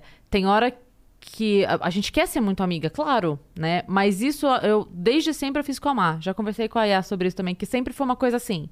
A gente vai conversar sobre tudo. Então, eu nunca, nunca quis o não pelo não. Tem hora que você precisa dar o não, né? Mas eu sempre falei pra ela assim: olha, eu sempre vou te explicar, minimamente. Aí, a compreensão, ou você vai ter na hora ou você vai ter depois, mas eu vou te explicar né? Então, é, tem momentos que a gente discorda e rola uma chateação e tudo mais. Tem hora que eu bato o pé. Já aconteceu dela terminar relacionamento que não tava sendo legal. E aí eu bater o pé e falar: se aparecer este filha de uma puta aqui, eu vou dar na cara dele. Não, eu não quero isso. Não quer passar por isso. Porque tem hora que. Principalmente o Noah, que é leonino. o não é leonino? Ele é Meu leonino, ele é Deus. todo charmoso, ele é todo lindo. Tá lascada. Tá Eu lascada. tô lascada, que nem o Brasil. Mas é, a gente passa por esses momentos assim. Eu não cheguei a ter essa coisa de ciúmes de amiga. Isso eu não passei. eu- Ai, eu fiquei, a hora que você falou, eu até fiquei pensando assim. Mas "Ah, é da minha eu- personalidade, provavelmente. Entendi. Eu, eu tenho ciúmes, assim, da, da amizade. Tipo, não, hoje, com 41, a gente já não é a mesma coisa, né? Mas eu já fui bastante ciumenta, assim, com amizade, com, com namorado. Nossa, muito ruim. Mas nada também a ponto de fazer loucuras. Porque eu sou daquela que, tipo, evito briga até o último Sim. sabe? Então, eu não vou deixar transparecer, também não vou fazer barraco, essas coisas. Nunca fiz, assim, por conta de ciúmes, essas coisas. Mas, eu aí, a hora que briga com a amiguinha, você fica. "Ah, ah, ah, eu sou muito mais legal que a amiguinha. Tipo, quase igual. E- e- e os seus filhos têm noção de quem é a mãe deles? Ah, tem. É? Nossa senhora, eu sou um livro aberto. E a Sofia, ela adora isso. Inclusive, a psicóloga dela me falou. no- é, ela não fala tudo, né? Lógico, mas ela falou que a Sofia falou muito bem dos pais, que tem muito orgulho dos pais dela. Isso ela me abriu, né? Isso eu posso dizer também aqui. Uhum, não é que- antiético. É, não. Ela nem me fala tudo, Uhum. assim, né? Mas, assim, no geral, ela falou que a Sofia tem muito orgulho dos pais dela, assim, tem- gosta muito desse, desse jeito. Ah, o que, que você faria com seus filhos que sua, que sua mãe, que seu pai faz? Ah, eu gosto que minha mãe conversa muito comigo, ela fala sobre tudo, entendeu? Então, eu falo mesmo. Isso é Até muito legal. Tem hora que eu. Filha, desculpa, não esquece. Que eu, tenho que tipo, voltar lá, bater na porta e falar assim: nossa, o que, que eu fui falar? Não, mamãe, tudo bem. Não, não tá tudo bem, não. Deixa eu explicar. Deixa eu te explicar. Não é assim, eu não podia ter falado pra você, enfim. Mas eu gosto, eu gosto. E ela, ela liberdade. consome rap, ela consome MPB. Ah, ela é do contra, né? Chama filho. Casa de É, ferreiro. o negócio dela é rock, cara. É o ro- mesmo? É, nossa. Ah, eu, en- lá, eu entendo. É, é totalmente do Cara- contra. Mas ela gosta de trap, ela gosta de, da, da Billie Eilish, que eu, que eu gosto A também. Billie Eilish manda É, muito. Muito bom, mas ela adora Arctic Monkeys. Ela que vai me ensinando música indie, sabe? Ixi, Sofia tem bom gosto. E você monitora a muito internet incrível dele, de- deles, né? Sim, Instagram da Sofia Kimani nem vem, hein, gente? Eu olho tudo. Antes dela ver, eu já apaguei. Ela nem, nem vê mensagens aí que, que mandam pra ela. Inclusive, deixa eu dar uma olhada. Dá uma olhada. Tem gente que manda coi- coisa estranha ou, ou quer chegar até você? Deve ser mais comum. Então, teve uma coisinha ou outra, mas assim, eu fico de olho praticamente todos os dias. E ela não fica com o celular sempre. Uhum. Por exemplo, ela tá de férias, então ela tá com o pai. E hoje eu vou pegar ele. Ai. Ontem fez uma semana sem vê-los, né? E eu tava na Bahia com os amigos, então aquilo não, não tava me deixando com tanta saudade, assim. Mas quando eu voltei, a casa vazia, eu olhei e falei, pelo amor de Deus. eu preciso Bateu, né? porque o combinado é as férias meio a meio cada um, né? Que eu me separei, vai fazer dois anos. E aí, a primeira quinzena é com o pai. Aí eu pedi pra ele, falei assim, vamos fazer o seguinte, deixa eu ver as crianças uns dias, aí você dá uma descansada, eu lavo a roupa das crianças. O que, que tem a ver? Eu lavo a roupinha, né? Já mando tudo limpo depois de novo. Aí depois você pega de novo e comple- completa os dias. Ele ficou pensando, falou assim, não, tá bom, porque graças a Deus, eu e o pai das crianças, a gente tem uma boa comunicação. Ah, que ótimo. Pelo bem das crianças, né? Tá, também. claro. E, e também, se a gente ficou 14 anos juntos, gente, alguma 14 anos. coisa boa tem, né? A gente sabe se relacionar. Uhum. Certo? A gente sabe Sim. como. é, conhece. Civilizadamente, né? Exatamente. Conhece o jeito de cada um, sabe ele como lidar. Então a gente se dá super bem, eu posso me comunicar legal com ele, então ele tá. Agora, provavelmente, eu ver que horas são. Tá, ainda tá com ele, logo, logo ele vai levar lá pra casa. Ai, lindo. Essa semana tá com É, tudo, né? Vacinada. Saudade, nossa. Vai ver os filhos, vai gravar música, tudo. Exatamente. Mas nesses últimos dois anos, sua, sua vida deu uma mudada brusca, né? Você falou que você separou. Você mudou de, de empresário, se eu não me engano, também. Você Exatamente. mudou estratégia de carreira. Os daí veio a 40 pandemia. anos, né? Os 40 Nesses dois anos. anos veio. Tô vou fazer 42 já esse ano. Nossa, tem alguma coisa no meu olho. E aí, menina, mas veio pra melhor, assim, mudou pra melhor. Foi um turbilhão de coisas, assim, que depois também me nasceu uma outra mulher, que eu falava, onde que tava essa mulher? Pensa que Cê- quando eu comecei a namorar com meu ex-marido. Você quer um tinha lencinho umedecido? Você 24 quer ir ao anos. Tem- banheiro?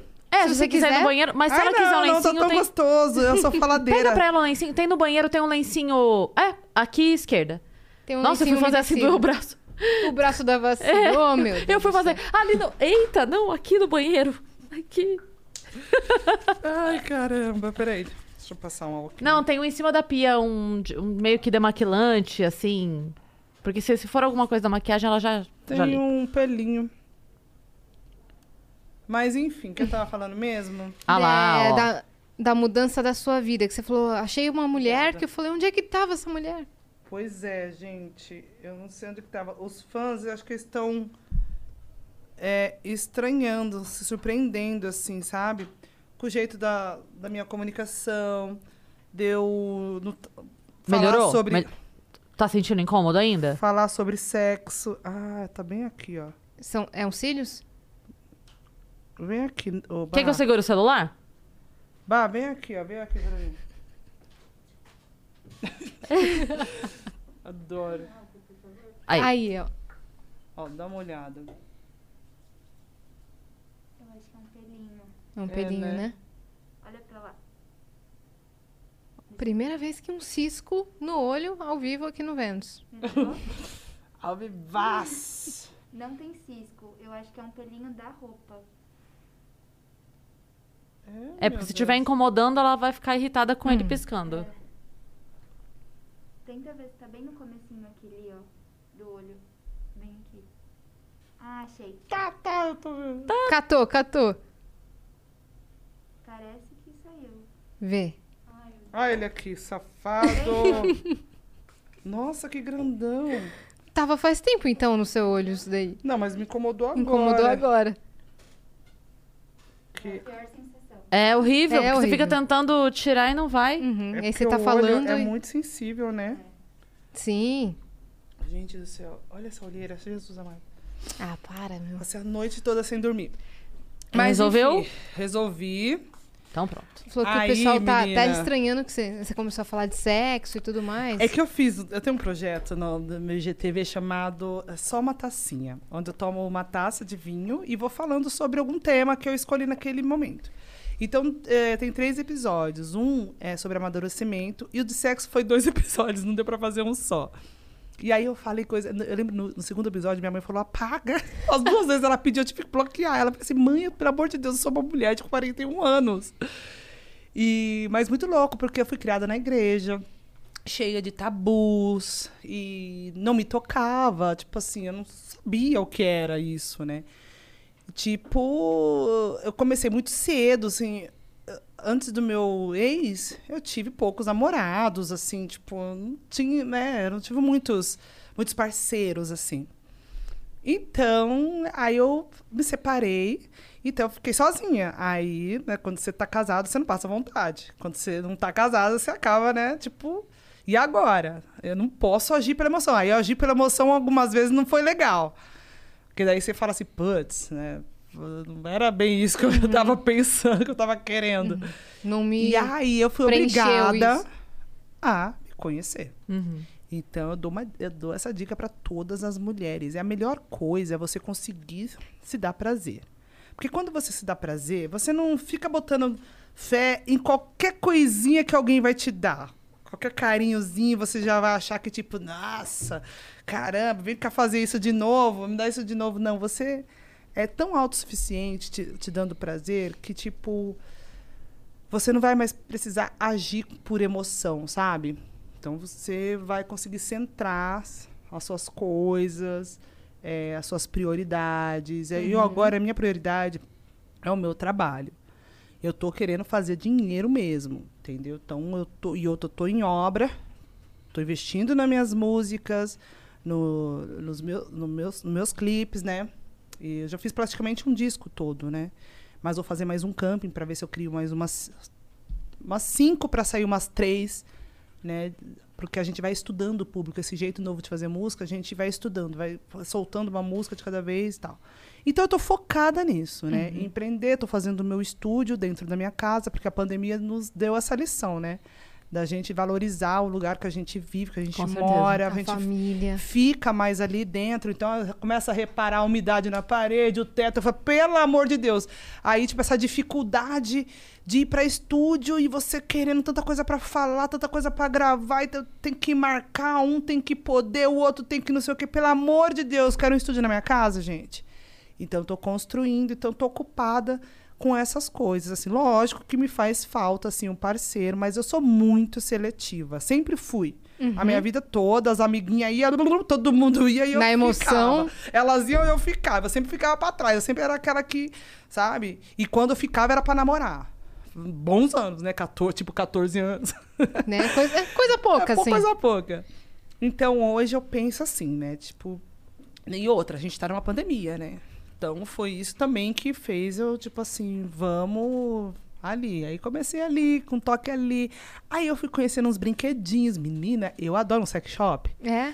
Nossa senhora, é, não pra mim tinha- era Playland. Antes você É- não tinha frequentado, nunca tinha não, comprado nossa, eu nada. achava, eu olhava para aquilo ali, você- nossa, não passava nem perto.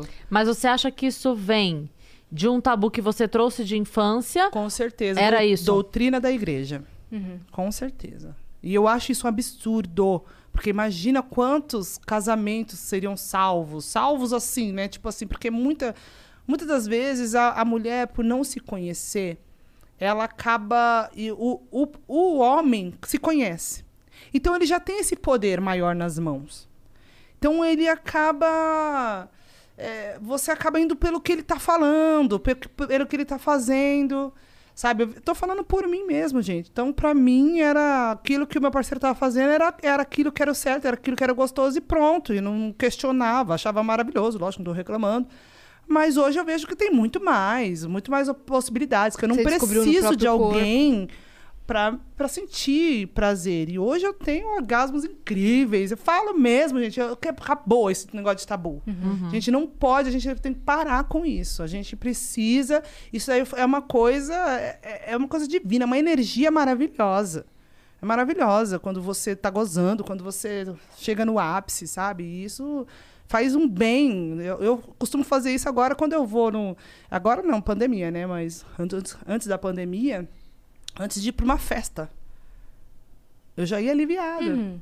Eu chegava, as pessoas olhavam para mim e falavam assim: nossa. Chamava a atenção de Tá todo exalando mundo. uma energia. Exatamente, é energia. Por isso que é tão importante você escolher melhor o seu parceiro, porque essa troca de energia é perigosa. Entendeu? Ao mesmo tempo que é boa, gostosa, mas assim, fica ali, não sei quanto tempo, quanto, tem gente que fala de, de anos, a energia na sua cama, não sei o que, a energia sexual é muito forte. Então, é, você escolha bem o seu parceiro e faça você mesmo. Ó, faça você mesmo. É, do it yourself. É. Eu li em algum lugar que eu esqueci o nome do que você estava fazendo, que é um- tipo um exercício muscular pélvico. Pompoarismo. Pompoarismo, esqueci o nome Exatamente. disso. Eu vi uma live com a Kelly Ki, com a Kátia Damasceno, que é uma maravilhosa. Nossa, eu quero muito trazer a Kátia Kátia aqui. Damasceno é incrível. Por favor. Muito, Kelly Ki também, muito, claro. Muito, muito, Traz muito. ela e fala de mim pra ela, que ela nem sabe, viu? Eu comprei o curso dela. e eu seguia ela, ficava assim, meu Deus, meu Deus. é, é, Ela sabe vender, viu? Porque eu fui lá e comprei, comprei.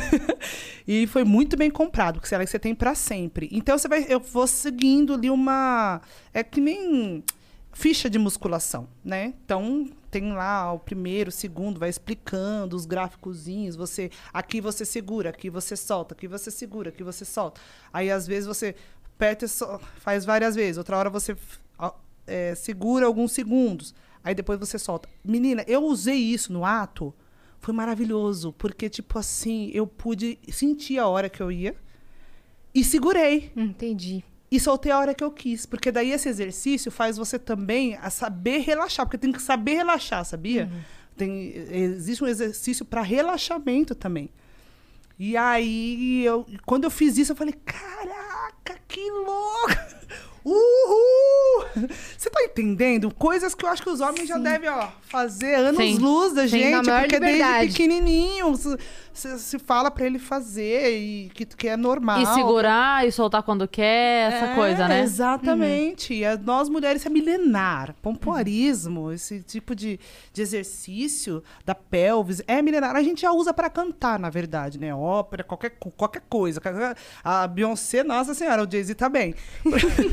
Porque, tipo, quem canta muito, assim, sabe que a gente tem que usar e é cantar por lá. A gente É o apoio, né? é, o apoio total ali. Então, é maravilhoso. Eu estou fazendo yoga também. O yoga também trabalha essa, essa parte da pelvis também.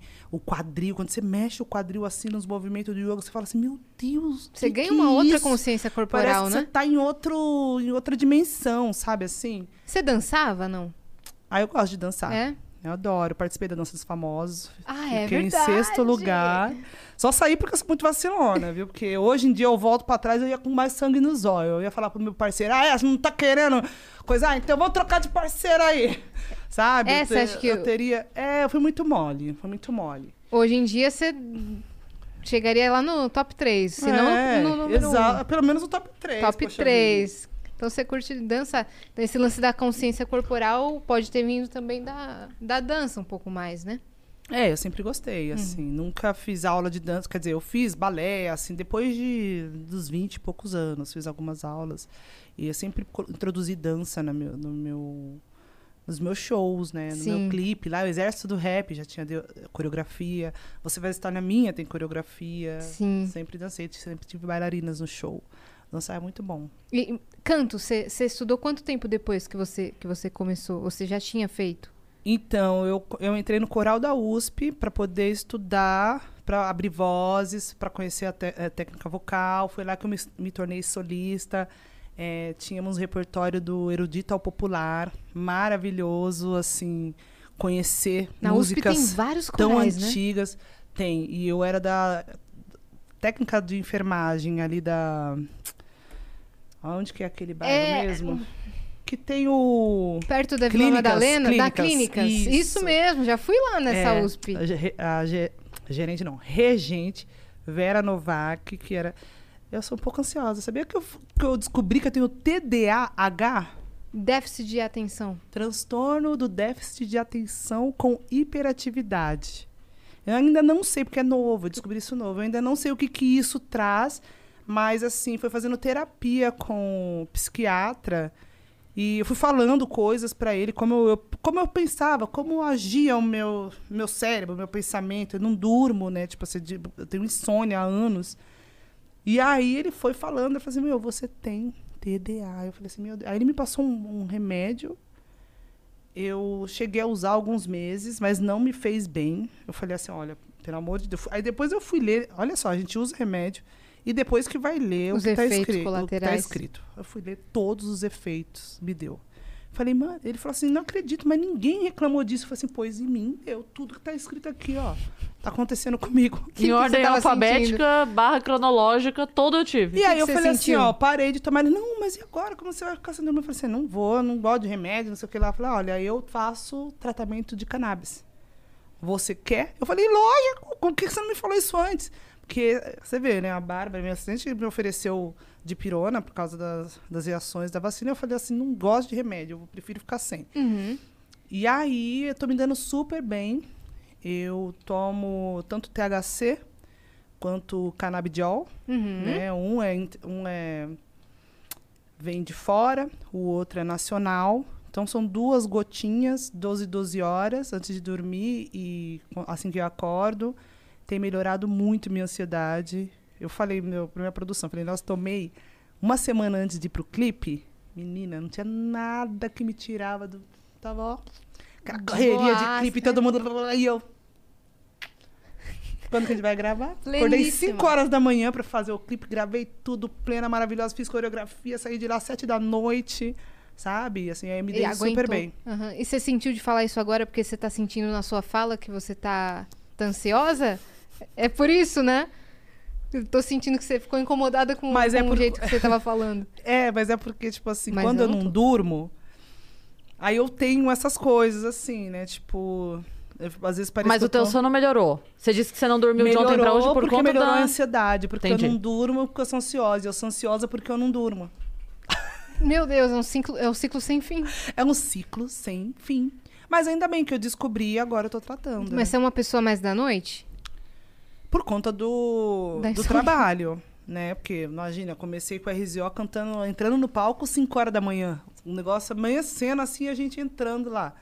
Mas por escolha de meu organismo não é, não se adapta de jeito nenhum. Eu, Uhum. eu fico muito cansada na madrugada, eu faço umas festinhas em casa, eu sou a primeira a dormir, né, Bá? Uhum. Os amigos já sabem, eu falo, ó, uma hora que eu sumir, vocês já sabem, eu tô lá no meu quarto. Por isso que eu gosto de fazer em casa as festinhas. Sim, porque daí você já sobe, já dorme, deixa a galera lá, né? Eles já até sabem. Aí, quando eu vou dormir, aí às vezes eu dou umas acordadinhas na madrugada, eu, cadê todo mundo? aí eu mando mensagem, pô, vocês foram embora. Mas é, isso, isso na escola você já percebia? Na escola, por TDAH? É, quando eu contei o, o que eu, o que eu sentia na escola, o médico falou assim, você tem. Porque eu não me adaptava. eu, tipo, você não conseguia, tipo assim, concentração. Tipo Numa assim, prova, por exemplo. E eu me saía bem. Tipo assim, eu só fui repetir de ano no, meu- no segundo colegial por conta do RZO, dos shows. Porque eu, não, eu faltava nas- desde quinta. Não frequentava escola de, de quinta e sexta. E aí os professores, né, davam prova bem na sexta-feira. Então, naquele ano eu não fiz prova nenhuma, não tinha nem nota. Mas eu me dava super bem, porque quando eu pego para fazer uma coisa, eu faço. Mas eu viajo muito. Tipo, então. Meus amigos falam, às vezes eles estão falando comigo, aí tem hora que eu, tipo. Ah lá, Liliane já. Muitos me chamam de Liliane. Ih, já tá lá. Eu, Oi, o que vocês estavam falando? Não, gente, eu tava precisando. Às vezes eu pego a rabinho, pensa que eu não tô ouvindo, mas eu tô. Mas, enfim, na escola era a mesma coisa. Às vezes o professor tava lá e eu tava pensando na, no meu lanche, na- sei lá onde, na minha casa. Uhum. Era muito difícil, assim. Então, alguns professores tinham métodos para ensinar que me segurava. Tipo, então, eu me apaixonei por uma professora de história, o professor Nilson de matemática. Eu era apaixonadíssima por ele, adorava. Ele falava qualquer coisa e ele me dava nota baseada no, no meu raciocínio. Ele Não no- respeitava o seu raciocínio. isso, não no, no final, assim. Então, às vezes eu colocava o final errado, mas ele viu que o meu raciocínio estava certo. Então, professores assim que me ajudaram na minha trajetória da escola, mas para mim era torto antes, assim, era uma tortura ficar assim, prestando atenção e eu... Sim. Ah, era e cansativo. esses professores eram mais dinâmicos, por isso? Isso. É? É, eles davam uma atenção especial, né? Tipo, o jeito deles falarem era mais assim. é, mais Faz legal, toda a diferença, né? mais, Mais despojado, contava, contava a história, falava, questionava. Eu lembro, eu, eu nunca fui de exatas. Sou péssima em exatas. Decorar a fórmula, esquece que não vai. E aí eu lembro que eu tive uma professora de física que eu, eu tenho um raciocínio lógico muito aguçado, que às vezes eu não entendo como. A- a- às vezes me dão um, um problema, eu resolvo e falo, mas como é que eu cheguei nisso? Eu nem sei como. eu, Eu não sei como é que a também. cabeça funciona, mas eu descobri já. e aí eu falava pra ela, Laísa, ela, uma japonesinha, ela tinha tipo 1,30m. Ela era um bibelô, assim. E aí eu falava assim, professora, mas eu sei que ela falou, mas. É... E aí ela, no começo, nas primeiras provas, ela, tipo, me dava. Ela não dava. Eu falei, mas eu acertei. Ela falou, mas você colou, porque você me botou sua resposta. Eu falei, não, não colei. É que eu pensei de outra forma. Ela falou, então me mostre. Eu também era Aí eu assim. começava a desenhar. Eu falava assim, não, assim, ó. Você me falou que era um quilômetro. Aí eu imaginei que 10 centímetros da régua, era- da régua era um quilômetro. Aí você falou que ele andou tanto em tanto, eu fiz. Ele andou tanto assim, tanto assim, não sei o quê. Mostrava pra ela no desenho dela. Tá bom. Aí ela Você começou podia a... desenhar. Aí ela falou pra mim, então faz o seguinte, quando você fizer isso, deixa. Deixa o seu desenho, deixa o eu- seu rabisco, me Ah. explica como você fez. E dali pra frente, nunca mais ela me questionou de eu não saber a fórmula. Ela falou, você tá resolvendo. A fórmula existe pra facilitar quem não consegue chegar no pensamento. Se você tá chegando no pensamento sem a fórmula, beijo, parabéns. Sim, eu já fiz isso com a minha filha. Eu ensinei ela diferente da escola, porque era daquele jeito que eu. E só que a gente chegava no mesmo resultado. Te- Teve um dia que eu falei assim, meu Deus, Sofia, mas eu não sei desse jeito agora. eu faz aí, eu vou fazer aqui. Aí eu fiz, aí ela fez, deu a mesma coisa. Aí eu falei assim, quer que eu te ensino o que, que eu, como eu pensei? Porque o meu jeito era mais rápido. Chegava mais rápido ao, ao, ao final, né? E aí ajudei ela nisso, porque aí ela, agora ela sabe dos dois, das dois jeitos, das duas formas. Pronto. Perfeito. E, Ótimo. e você acha que esse seu processo que a gente estava falando antes de, de autodescoberta é, te trouxe um desbloqueio criativo, assim, pra música, não? Com certeza. Ne- tá- nesse meu disco vocês vão poder é, ver, porque eu me soltei, Você tá né? voando. Eu falo de relacionamentos, assim, do que eu tive depois, né? Eu fiz uma música por um crush.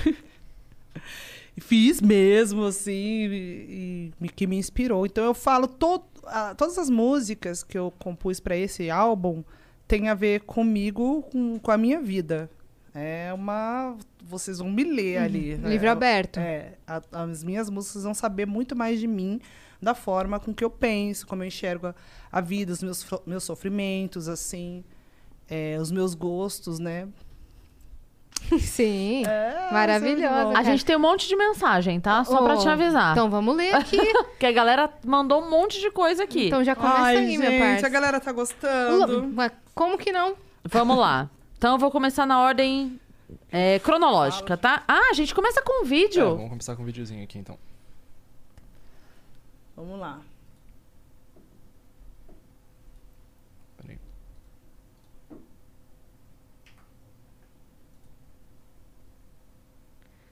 Eu não tô Ei? escutando, não. Peraí, deixa eu ver se tá saindo aqui. Corajoso, né? Mandou vídeo. Mandou vídeo. Nossa, a gente acha super legal quando Não manda. é? Nossa, é incrível. É minha pergunta hoje é pra Negrali. Ah. Negrali, como que foi gravar com o Charlie Brown? E Cris, parabéns por ser verificada. Agora você é uma celebridade. Ah. Por favor, gente, profetizem aí pra eu conseguir um emprego, pra comprar ração pra esse cachorrinho aqui. Lindo amor da minha vida. Muito obrigado, gente. Um beijo e falou. Até mais. Tami, que linda! Ó, obrigada, obrigada Linda. pela, pela- pelos parabéns pra mim e pra Yas. Na verdade, duas verificadas, recém-verificadas agora. Sim. Muito obrigada. E vamos profetizar aqui, Yas. Tame que você consiga um emprego pra poder comprar ração pro seu doguinho. É isso. É isso, vai dar conseguir, vai E conseguir. depois que conseguir, volta aqui e fala, Volta hein? aqui e fala. Depois Mas manda conta. os currículos. Olha que eu sou pé quente. É isso. Oh, inclusive. Eu falei no começo, Cê é né? É, você é do- pé quente. É, eu falei no começo do Charlie Brown. Posso responder ou você, quer, você ia falar o quê? Eu só ia falar que a gente tava com vagas abertas no, no Flow. Lá no site do flowpodcast.com.br tinha algumas vagas de emprego. Se você quiser dar Olha uma aí. olhada, Tami, pode ser uma Hum, oportunidade. De repente, de repente a gente profetiza, você vem profetizar aqui também. É, isso aí. Mas pode responder a É, eu pergunta. falei bastante, né, de como foi gravar com o Charlie Brown. Foi incrível mesmo, assim. Foi uma oportunidade da minha vida, onde eu consegui um contrato com a gravadora e eu me tornei a primeira rapper a gravar com uma multinacional, né, do Brasil, né, lógico. Então eu tenho muito a agradecer, foi incrível. Pode ter certeza que eu não tinha muita ideia da dimensão, na verdade. E graças a Deus por isso, né? Começo da minha carreira, quando eu era novinha, eu não fazia nada pensando em que eu ia ter fama, que eu ia ter dinheiro, que aquilo ia, ia me fazer isso aquilo. Eu simplesmente só fazia. E eu acho que era isso que dava certo, porque era uma mente muito eh, livre, aberta, só ia, sabe? Depois que você começa a pensar muito, você começa a travar e o universo começa tipo, ah, ah, não tô entendendo o que você tá falando. Ah, não, você tá falando que não consegue, não pode, não é. Ah, então não tá bom, então não vou te dar. Falava que tal dia você tinha É. show, não sei onde, era mó longe da sua casa, você tava lá. Exatamente. Era então, música pela tempo música, né? É, não tinha tempo ruim. Então, acho que isso, essa leveza, assim, da minha, da minha juventude, me ajudou bastante. E o Charlie Brown também. Perfeito. Tem uma mensagem aqui do André Schelart. Mandou 200 flocões e falou: Salve viajantes! Negrali, curto muito teu trampo desde o RZO e comprei o CD com o Elhão e gostei demais. Sou do Rio de Janeiro, fui no show MTV no Circo. E seu show também com o Elhão foi bom a pampa. MD2, Benegão, etc. Fala um pouco desse show da hora. Vida longa, Negrali. Abraço, Yas e Cris. Nossa, Abraço, será que eu vou- obrigada, André. Obrigada, André. Será que eu vou lembrar desse show? Mas eu lembro, assim, tem um o circo, né? Lá no Rio de Janeiro, tem vários shows da hora ali naquele lugar. É o Circo Eu Voador? fiz- deve Não, ser. é o deve Circo ser o Circo Voador? Voador. Eu fiz alguns lá e lembro, assim, de ter feito com o Elhão. E nosso show era dirigido pelo Ganjamin, então não tinha como, como ser um show ruim. Era um show muito bom. E por isso que eu acho que ele tem essa, essa lembrança. Eu também tenho ótimas lembranças desse show. Era impecável. Ou era um dia que você tava bem puto e cantou daquele jeito que você falou.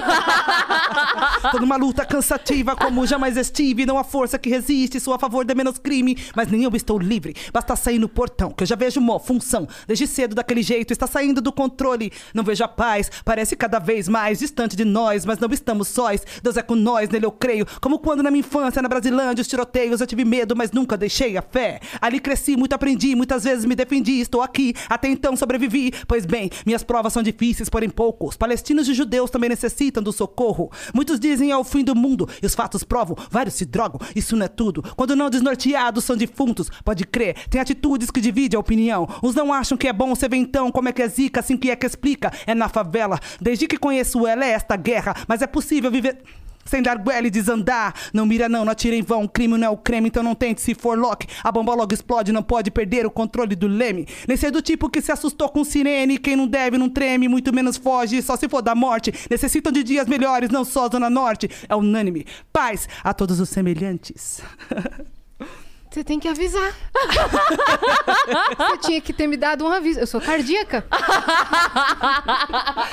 É porque me lembrou quando ela falou essa música, eu canto, eu, deixo até o som corto. De dia eu corto o som e eu canto a capela. Assim, pá, pá, pá. Foi assim que eu me senti. Não ó, precisa- Tá, tá, tal, tal, tal. Não precisa fazer a esteira semana que vem. Meu Pode coração pular. já tá tu, tu, tu, tu. Esse exame já, já fez, já. Isso é tudo. Chama é Luta tudo. Cansativa. Foi o primeiro rap que eu escrevi. Foi o primeiro? O primeiro? É. Já foi assim? Com esse flow.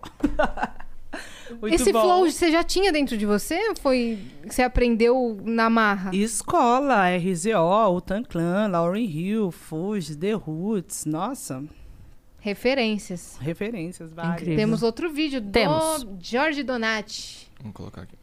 Eu gostei que a galera mandou bastante vídeo hoje.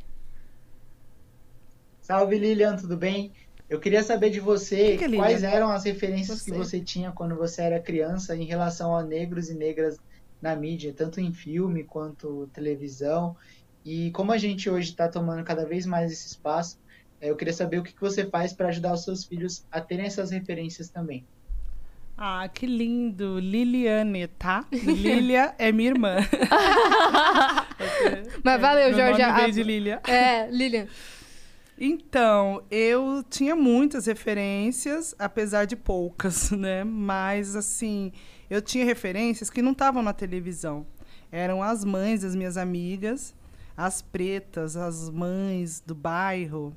Uma mulher preta me ajudou a terminar, a pagar a última mensalidade do meu curso de teatro, que era a mãe da minha amiga, que era enfermeira, a Márcia. A minha mãe, que foi uma mulher que me ensinou a não, a não desistir com, to- com tantas tormentas na vida, com tantas provas. É, a Sandra de Sá, eu a- amava o som, a voz dela demais. A É Elza lindo mesmo. Soares também. Né? A Whitney Houston também gostava muito. A Lauryn Hill, começo da carreira. É, achava, ficava encantada de ver a Glória Maria, né, dando, sendo repórter, né, como uma das únicas ali na televisão. É, Mussum, eu achava encantador ele ter tanto sucesso, ele fazer parte dos Trapalhões. Pelé, como jogador, eu falava, caramba, meu Deus, ele é o melhor e ele é negro. Eu achava aquilo incrível, assim como eu olho para Beyoncé, eu falo assim, meu Deus, ele é a maior de todas e ela é preta. Que delícia. Então tudo isso me dá, me, me deu esperança, me deu gás, assim, a bombom também, porque, né, eu, eu Nossa, é quis ter, verdade. ser Paquita, mas era impossível ser Paquita. Então, a Bombom, quando ela se tornou assistente de palco da Xuxa, ela me deu uma baita de uma esperança. Eu falava, meu Deus, Thaís Araújo também, quando fazia as novelas, e com aquela beleza dela, eu falava assim, nossa, como ela é linda. Entendeu? Então, tudo isso me deu exemplo, foi referência para mim e me deu a esperança de um dia eu conseguir ser uma, um, um deles ali, né, na televisão, nesse espaço. E para minha filha, tipo assim, ela é eu, eu às vezes eu acho que eu aprendo mais do que ensino. Mas eu acho que o exemplo é a melhor forma que a gente tem para ensinar nossos filhos, sabe? Então, é, dar um exemplo para ela de uma mulher preta que sustenta a própria casa, que tem casa própria, que é rica, que é famosa, é, que paga para os filhos escola particular, que tem uma filha com 11 anos que é bilíngue. Tudo isso contrariando as estatísticas, né? Tudo isso, sendo, tudo isso sendo uma mulher preta, que é a base, que está na base da pirâmide dentro da sociedade. Eu poderia ganhar muito mais sendo negra ali, 24 anos de carreira, poderia ter muitos milhões de pessoas no Instagram, é, no meu canal do YouTube. E eu sei disso, eu sei da luta que é, mas com tudo isso que eu tenho, eu ainda consegui todo esse feito. Então, eu tenho certeza que a minha filha vai ser dez vezes melhor do que eu sou. Ela já é, na verdade, tendo 11 anos, já é uma puta mulher, uma... Eu detesto falar que ela é mulher, porque para mim ela é minha, minha bebê. Mas é que eu vejo pot essa potência e já enxergo o futuro. Então, eu tenho certeza que ela, vendo isso, assim como eu vi a minha mãe também, que dava conta de tudo sozinha, né, com meu pai que bebia, com todos os problemas que ela tinha, que ela resolveu estudar depois, fazer faculdade depois dos 40 anos. E isso para mim foi o maior exemplo de todos. Então é isso que eu passo para minha filha e tô sim orgulhosa pelo caminho que a gente tá seguindo, que a gente segue, tem muito para caminhar ainda, tanto no, tanto na música, tanto no rap, tanto como é, preta, é, o, quanto o racismo, o feminismo, tudo ainda tem muita coisa para ser andado, mas eu tenho orgulho da trajetória até aqui. Incrível. Sem Eu vou, eu pra- vou aproveitar e fazer um gancho. Você falou da Elza Soares, eu preciso falar isso. Eu fui no musical da Elza antes, né, pré-pandemia, e eu chorei 482 vezes durante o musical, e foi uma coisa que pra mim foi muito impactante, muito. É lindo demais o musical. A- as meninas são impressionantes. Tem uma menina lá em específico que ela é que é, todas fazem a Elsa, né? Mas tem uma lá que é a, a gente ouve a Elsa, é impressionante, assim. Quem E será que é a atriz? e aí, eu- pois é, eu não- aí, o que, que aconteceu? Eu fui pesquisar porque eu queria falar o nome dela. Não descobri, mas acabei descobrindo uma coisa muito melhor, que aí eu falei, eu vou ter que falar disso. O musical Elsa ganhou uma temporada virtual gratuita agora pra julho. Então preciso avisar a galera Que disso, cara. legal! De 3 a 18 de julho, de quinta a domingo, às 20 horas, no YouTube da Sarau Agência. Então, galera, sério, assim, é. Se eu posso dar uma dica pra vocês, pega um desses dias, do do dia 3 ao dia 18 de julho, e assistam. Eu vou porque assistir. é de arrepiar, é maravilhoso. E aí eu, eu, eu bati o olho aqui rapidinho. Pelo que eu entendi, essa apresentação é gravada, né? É de uma das apresentações. E foi gravada em 2018. Provavelmente foi na época que eu fui. É, ó, essa, a, a versão que será exibida foi gravada em 2019 durante a temporada do musical no Teatro Sérgio Cardoso. Foi exatamente onde eu fui. Então, provavelmente não essa gravada, mas enfim, nessa temporada. Então, aí quando eu bati o olho aqui, até parei de pesquisar o nome de. Eu falei, isso aqui é muito mais importante de eu falar. Assistam, porque é maravilhoso. Nossa, vale eu vou muito assistir, a pena. porque eu não assisti Eu a também não peça. assisti, eu amo musical. Você, É. você fez musical Eu também, né? fiz, eu fui Maria Madalena, gente. Isso aí No foi a realização de um Jesus sonho. Christ Superstar. Exatamente. Com o Igor Hickley, não? Com- Isso, com Sargentelli. ele. Maravilhoso. E eu lembro que foi pra mim um desafio, porque quando me chamaram, eu fui assistir. No YouTube tem, né, uma apresentação americana. Falei, meu, mas esse, essa voz, essa região não é minha. Aí eu fui para falar com a minha professora de canto, né? Falei, olha, recebi isso, o que, que você acha? Magali Mussi, na época eu fazia aula com ela. Magali Aí, Mussi. é, maravilhosa. é bem famosa, assim. Aí eu peguei e falei, ela falou assim, não, você passa, você alcança. Eu, como alcanço? E eu tentava fazer sozinha assim em casa. Falei, meu Deus, eu não chego. Mas ela tá falando, ela que entende, ela é fono, ela é Por- Qual que era a Beleza. região vocal da Maria Madalena? Era mais É, aguda? soprano. Soprano? soprano. Aí, depois dessa... Por isso que eu falo, várias coisas na minha vida foram um divisor de águas. Depois desse musical, eu descobri que eu sou mezzo-soprano. E eu achava que a minha vida inteira era contralto, porque no coral eu era contralto. E no soul, É, exatamente. Quando você sempre, canta soul, Sempre usaram mais a minha voz. Sim, assim, sempre dá mais prestei mais- espaço. Exatamente. E aí eu, eu fiquei, para passar no teste, eu estudei de segunda a segunda. Comecei segunda, terça, quarta, quinta, sexta, sábado, domingo. No dia que eu fui fazer o teste, eu fui lá de manhã. E aí eu fui lá e fiz o teste. Passei. Maria Madalena. É, minha filha, foi difícil. E foi legal viu? a experiência de fazer Foi musical? Porque depois do desafio de passar no teste, era o desafio de fazer a peça. É, e o preparo era é novo pra mim. Um mês? Eu tinha feito já um musical infantil, mas é, é, desse porte, né, que era da- Broadway, foi bem complicado. Nossa senhora. Uhum. Quanto tempo de preparo que foi? Meses. É. É. sempre meses. Tipo, não sei se é- foram seis meses. Seis meses. Mas foi um sucesso, né? Começou? Jesus Cristo Superstar. É, foi mesmo. Foi lindo.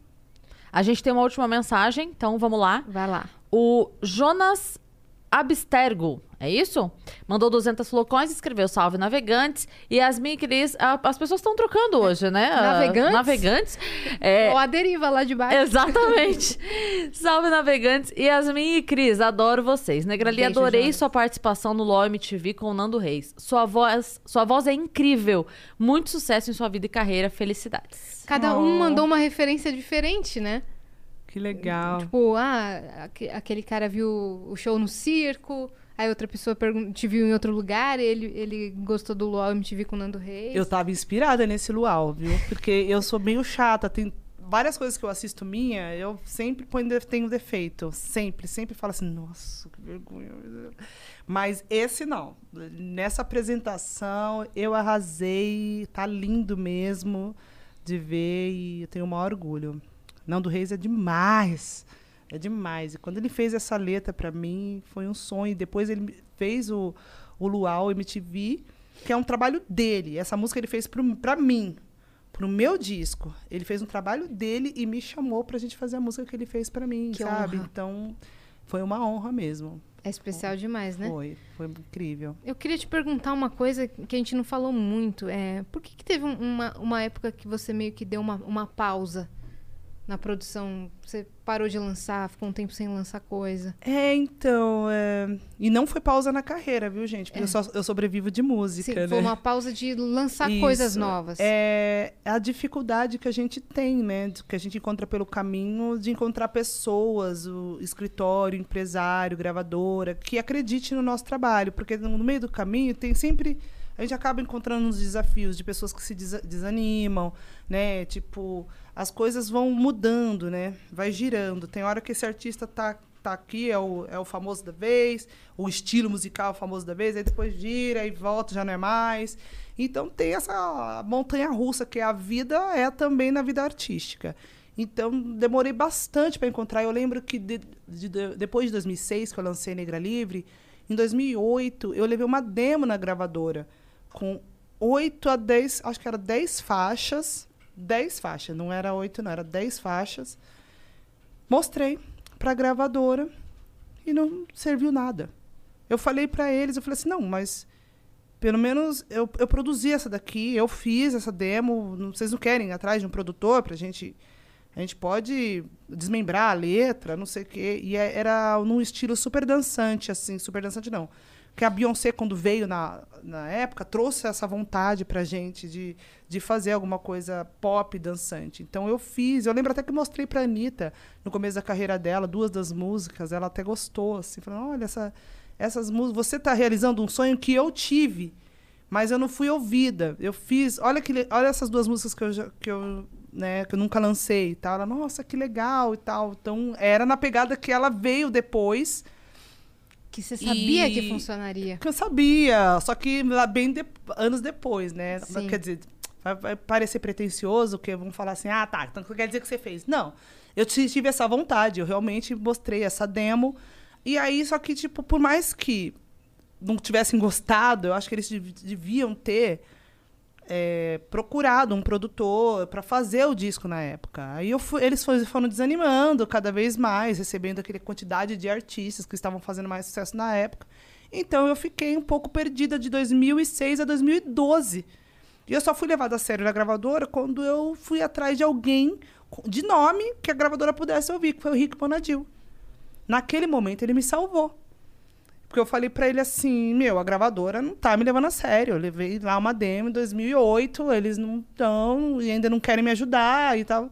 Aí a gente conversou tal. E nessa época, lembra que eu falei que eu dei uma mudada nas coisas que eu ouvia? Por isso que o CD de 2012 saiu MPB Soul, um CD lindo, na verdade. Só que também Foi lá no Midas? era um estilo que acabei não tendo espaço, né? Não tenho no buraco. Porque eu não faço nada que é, que é pra alcançar alguma coisa. Eu faço aquilo que eu tô sentindo.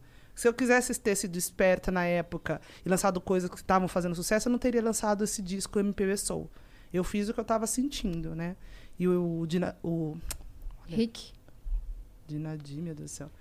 O Rick Bonadil, é, acho que é um sinal um pra eu fazer o filme dela. Eu acho que é. E, e aí o Rick também estava sentindo é, essa ambiência do, de, de, de trabalhar com MPB, tanto que depois, né, ele começou a trabalhar bastante com MPB. Foi um disco lindo, então, graças a Deus, eu procurei por ele e acabei fazendo esse tudo de novo, que acabou me colocando nas ruas de novo. E aca- ah, só que aí as rádios foram diferentes, Alfa FM, 89 e tal, que foi muito bom para mim também, 89.7, né, não 89.1,1.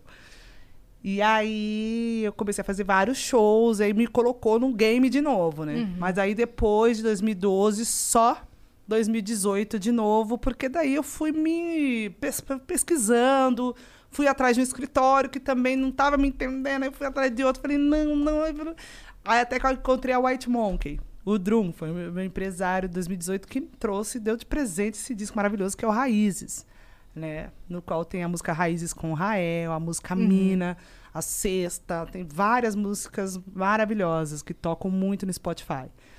E aí, só que eu fiquei pouco lá também, porque eu também não fui, não me senti compreendida, ainda eu queria mais. Eu falava, não, é isso ainda que eu quero. Aí até que eu descansei na Mind e nela espero ficar, porque é, eu costumo falar que eles realizam sonhos, né? Tipo assim, eu, eu sonho, eu falo, eles vão lá e, e fazem. Fazer acontecer. E muito legal que eu tenho essa autonomia, né? Que o dinheiro sai de mim e eles só gerenciam, sabe? E, e pesquisam. Enquanto eu estou dormindo, tem reuniões falando sobre o meu nome. Eu acho isso incrível. A gente tem 500 grupos.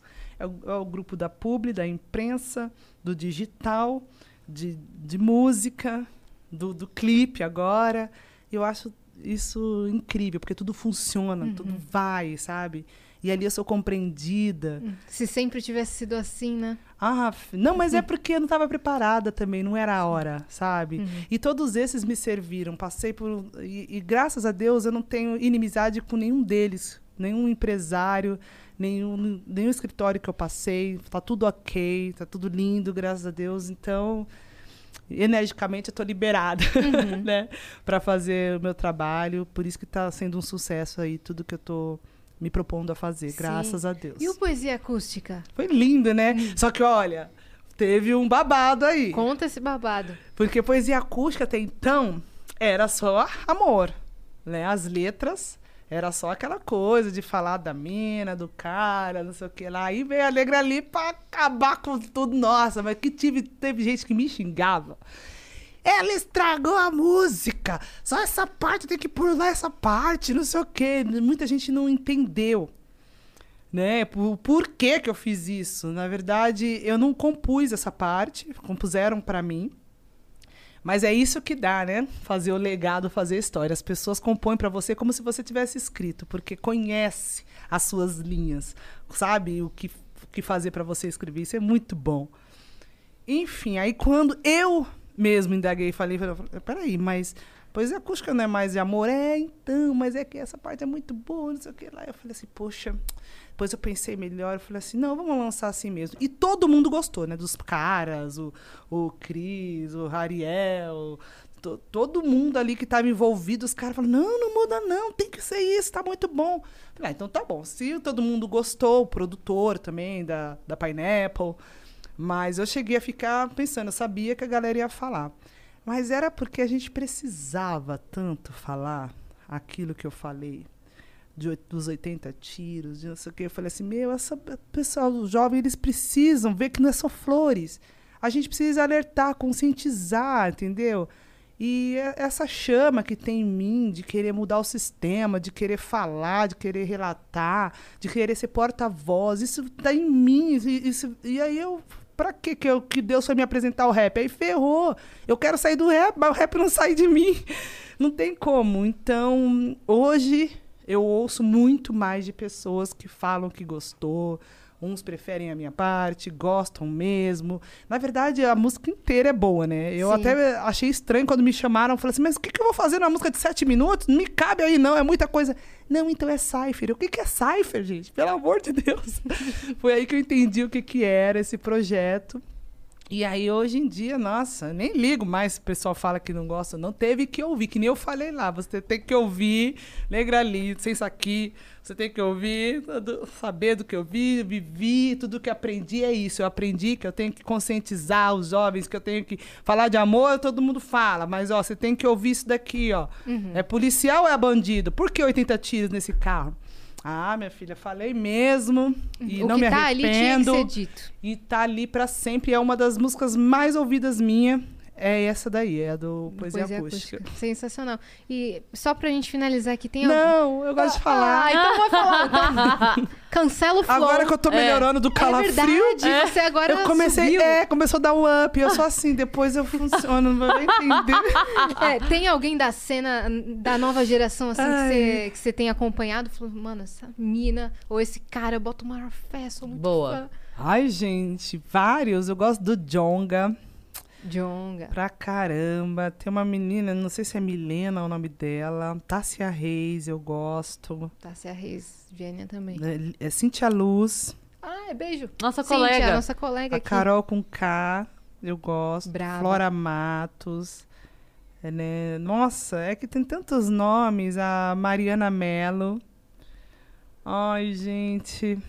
Eu... Glória Groove. Ah, Glória Groove. Glória Groove. Não sei por que me mandaram, me mandaram uma mensagem, acabei de me lembrar, Meu falando Deus. assim: pergunta do feat com a Glória Groove. Acabei de me lembrar disso. Gente, eles não esquecem, porque eu postei uma foto, eu e ela no estúdio, Hum. né?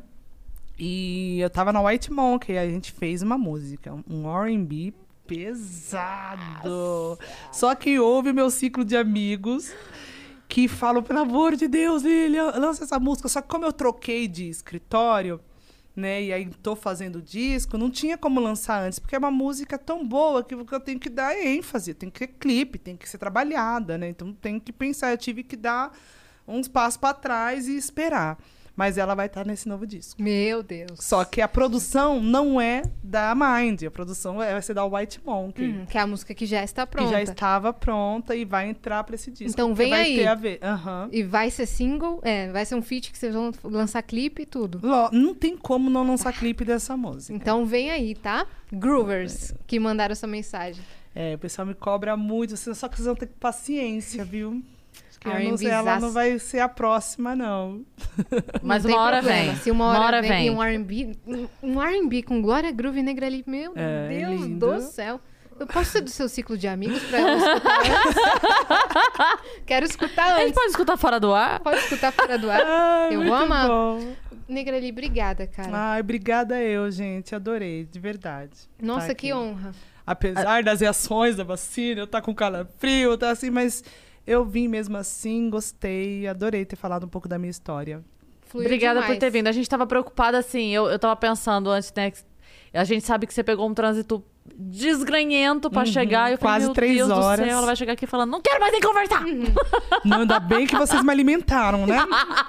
É, é só alimentar que tá tudo certo. Ali Eu chegou- cheguei e tinha um prato com uma tapioca, assim, ó, pá, coma! iFood. A- Ali chegou e aí ela- falaram, ela chegou. Aí demorou uns 15 minutos falando, não, ela tá comendo. A gente, Ah, ótimo. É, senão, nossa, gente, nem te conto, eu com fome, Jesus amado, tem essa simpatia toda não. Com o efeito da vacina, com fome, Com os e mal- mal dormida. trânsito. Mal dormida, meu, Meu Deus. Deus, Com dá. saudade dos filhos. Exatamente, por isso que eu não dormi. E deu tudo certo, agora Pronto. o efeito já vai Saudade. passar, não tá mais com fome, vai matar a saudade dos filhos. Tudo resolvido. Tudo resolvido. Tudo resolvido, gente. Obrigada. Então, você, viajante que ficou até aqui, se inscreva agora no canal do Vênus, que a gente tá rumo a 400 mil inscritos. E a gente Uh, tá ai, muito que- feliz. Gente, que chique vocês! Olha, Tá- Tamo chique. Tá incrível. duas mulheres Ai, maravilhosas. Obrigada, cara. Eu ia falar, deixa suas redes sociais. Olha isso. Como se as pessoas não soubessem. Ah, como- vou deixar assim, é Pode Negra deixar. Li, viu? E com I, eu, eu sou minha. Ah, humilde, ai, não gosto de falar de mim mesmo, eu sou legal. É Negra Li com I, tá? Porque tem gente que escreve É. com dois Is. No Facebook, eu acho que é Negrali barra Brasil, uma coisa ponto Brasil, Negrali Brasil. E no YouTube, gente, vamos lá, tô com 54 mil inscritos e eu quero chegar a 100 mil aí, me ajudem. Eu, eu ouço bastante, assistam bastante comando. No YouTube que tá crescendo bastante também. É, de streaming. É, Taca stream na lenda. É isso aí, preciso de vocês sempre. E o clipe de Brasilândia, eu eu esqueci de falar que ficou tudo. Muito legal. É um single legal. solto. Foi depois do CD completo de raízes a gente fez Brasilândia e o com a Glória Groove. Não tem, eu tenho que falar da Glória Groove, já era, Ah. Já né? Tipo, era. Porque E não foi tem por como, acaso. porque eu soltei a foto do estúdio, a galera agora não esquece, É. cara. E é uma É. gênia, né? Nossa senhora. Mas a gente não pode ir embora sem fazer uma coisa. O quê? Deixa ela beber água primeiro, pra não atrapalhar. Cantar. Um dia eu vou estar no teu... Vai. Então vai. Na minha... Eu sei que você sabe que eu sei que você sabe que é difícil de dizer. O meu coração é um músculo involuntário e ele pulsa por você. Um dia eu vou estar contigo e você vai estar na minha. Inclusive, um beijo pra Marisa Monte, que acabou de lançar um álbum incrível. Eu ainda não Uau! escutei, mas eu- Portas. Eu, fiquei chocada. Só a imagem, Só a já tá incrível. Hum. Nossa, ela é demais, ela é demais. Ela Perfeita. some, ela some quando aparece, ela vem com Ela pode uma tudo, obra-prima. né? Ela pode ela tudo. pode sumir. Tipo, ela o mestre dos magos. Exato. É, ela pode tudo. Ela não, não vai pra mídia. Nossa, cara, ela é tudo. Ela pode. Ela pode tudo. Beijo, Marisa Monte. Eu tô trabalhando pra um dia poder. Tô trabalhando pra Perfeita. sumir. Pra sumir. Exatamente. Do nada aparece e lança uma coisa. Que nem ela, Jorge Benjor. Milton Nascimento, às vezes. Né? né, que Maravilhosos. Quem sou eu, meu Deus? A filha do pão. Minha parça, você é ninguém mais, ninguém menos que Negra Ah, Lee. Obrigada pelo carinho, Tá? viu, gente? Rainha de tudo. Então, É isso. beijo, viajantes. Beijo.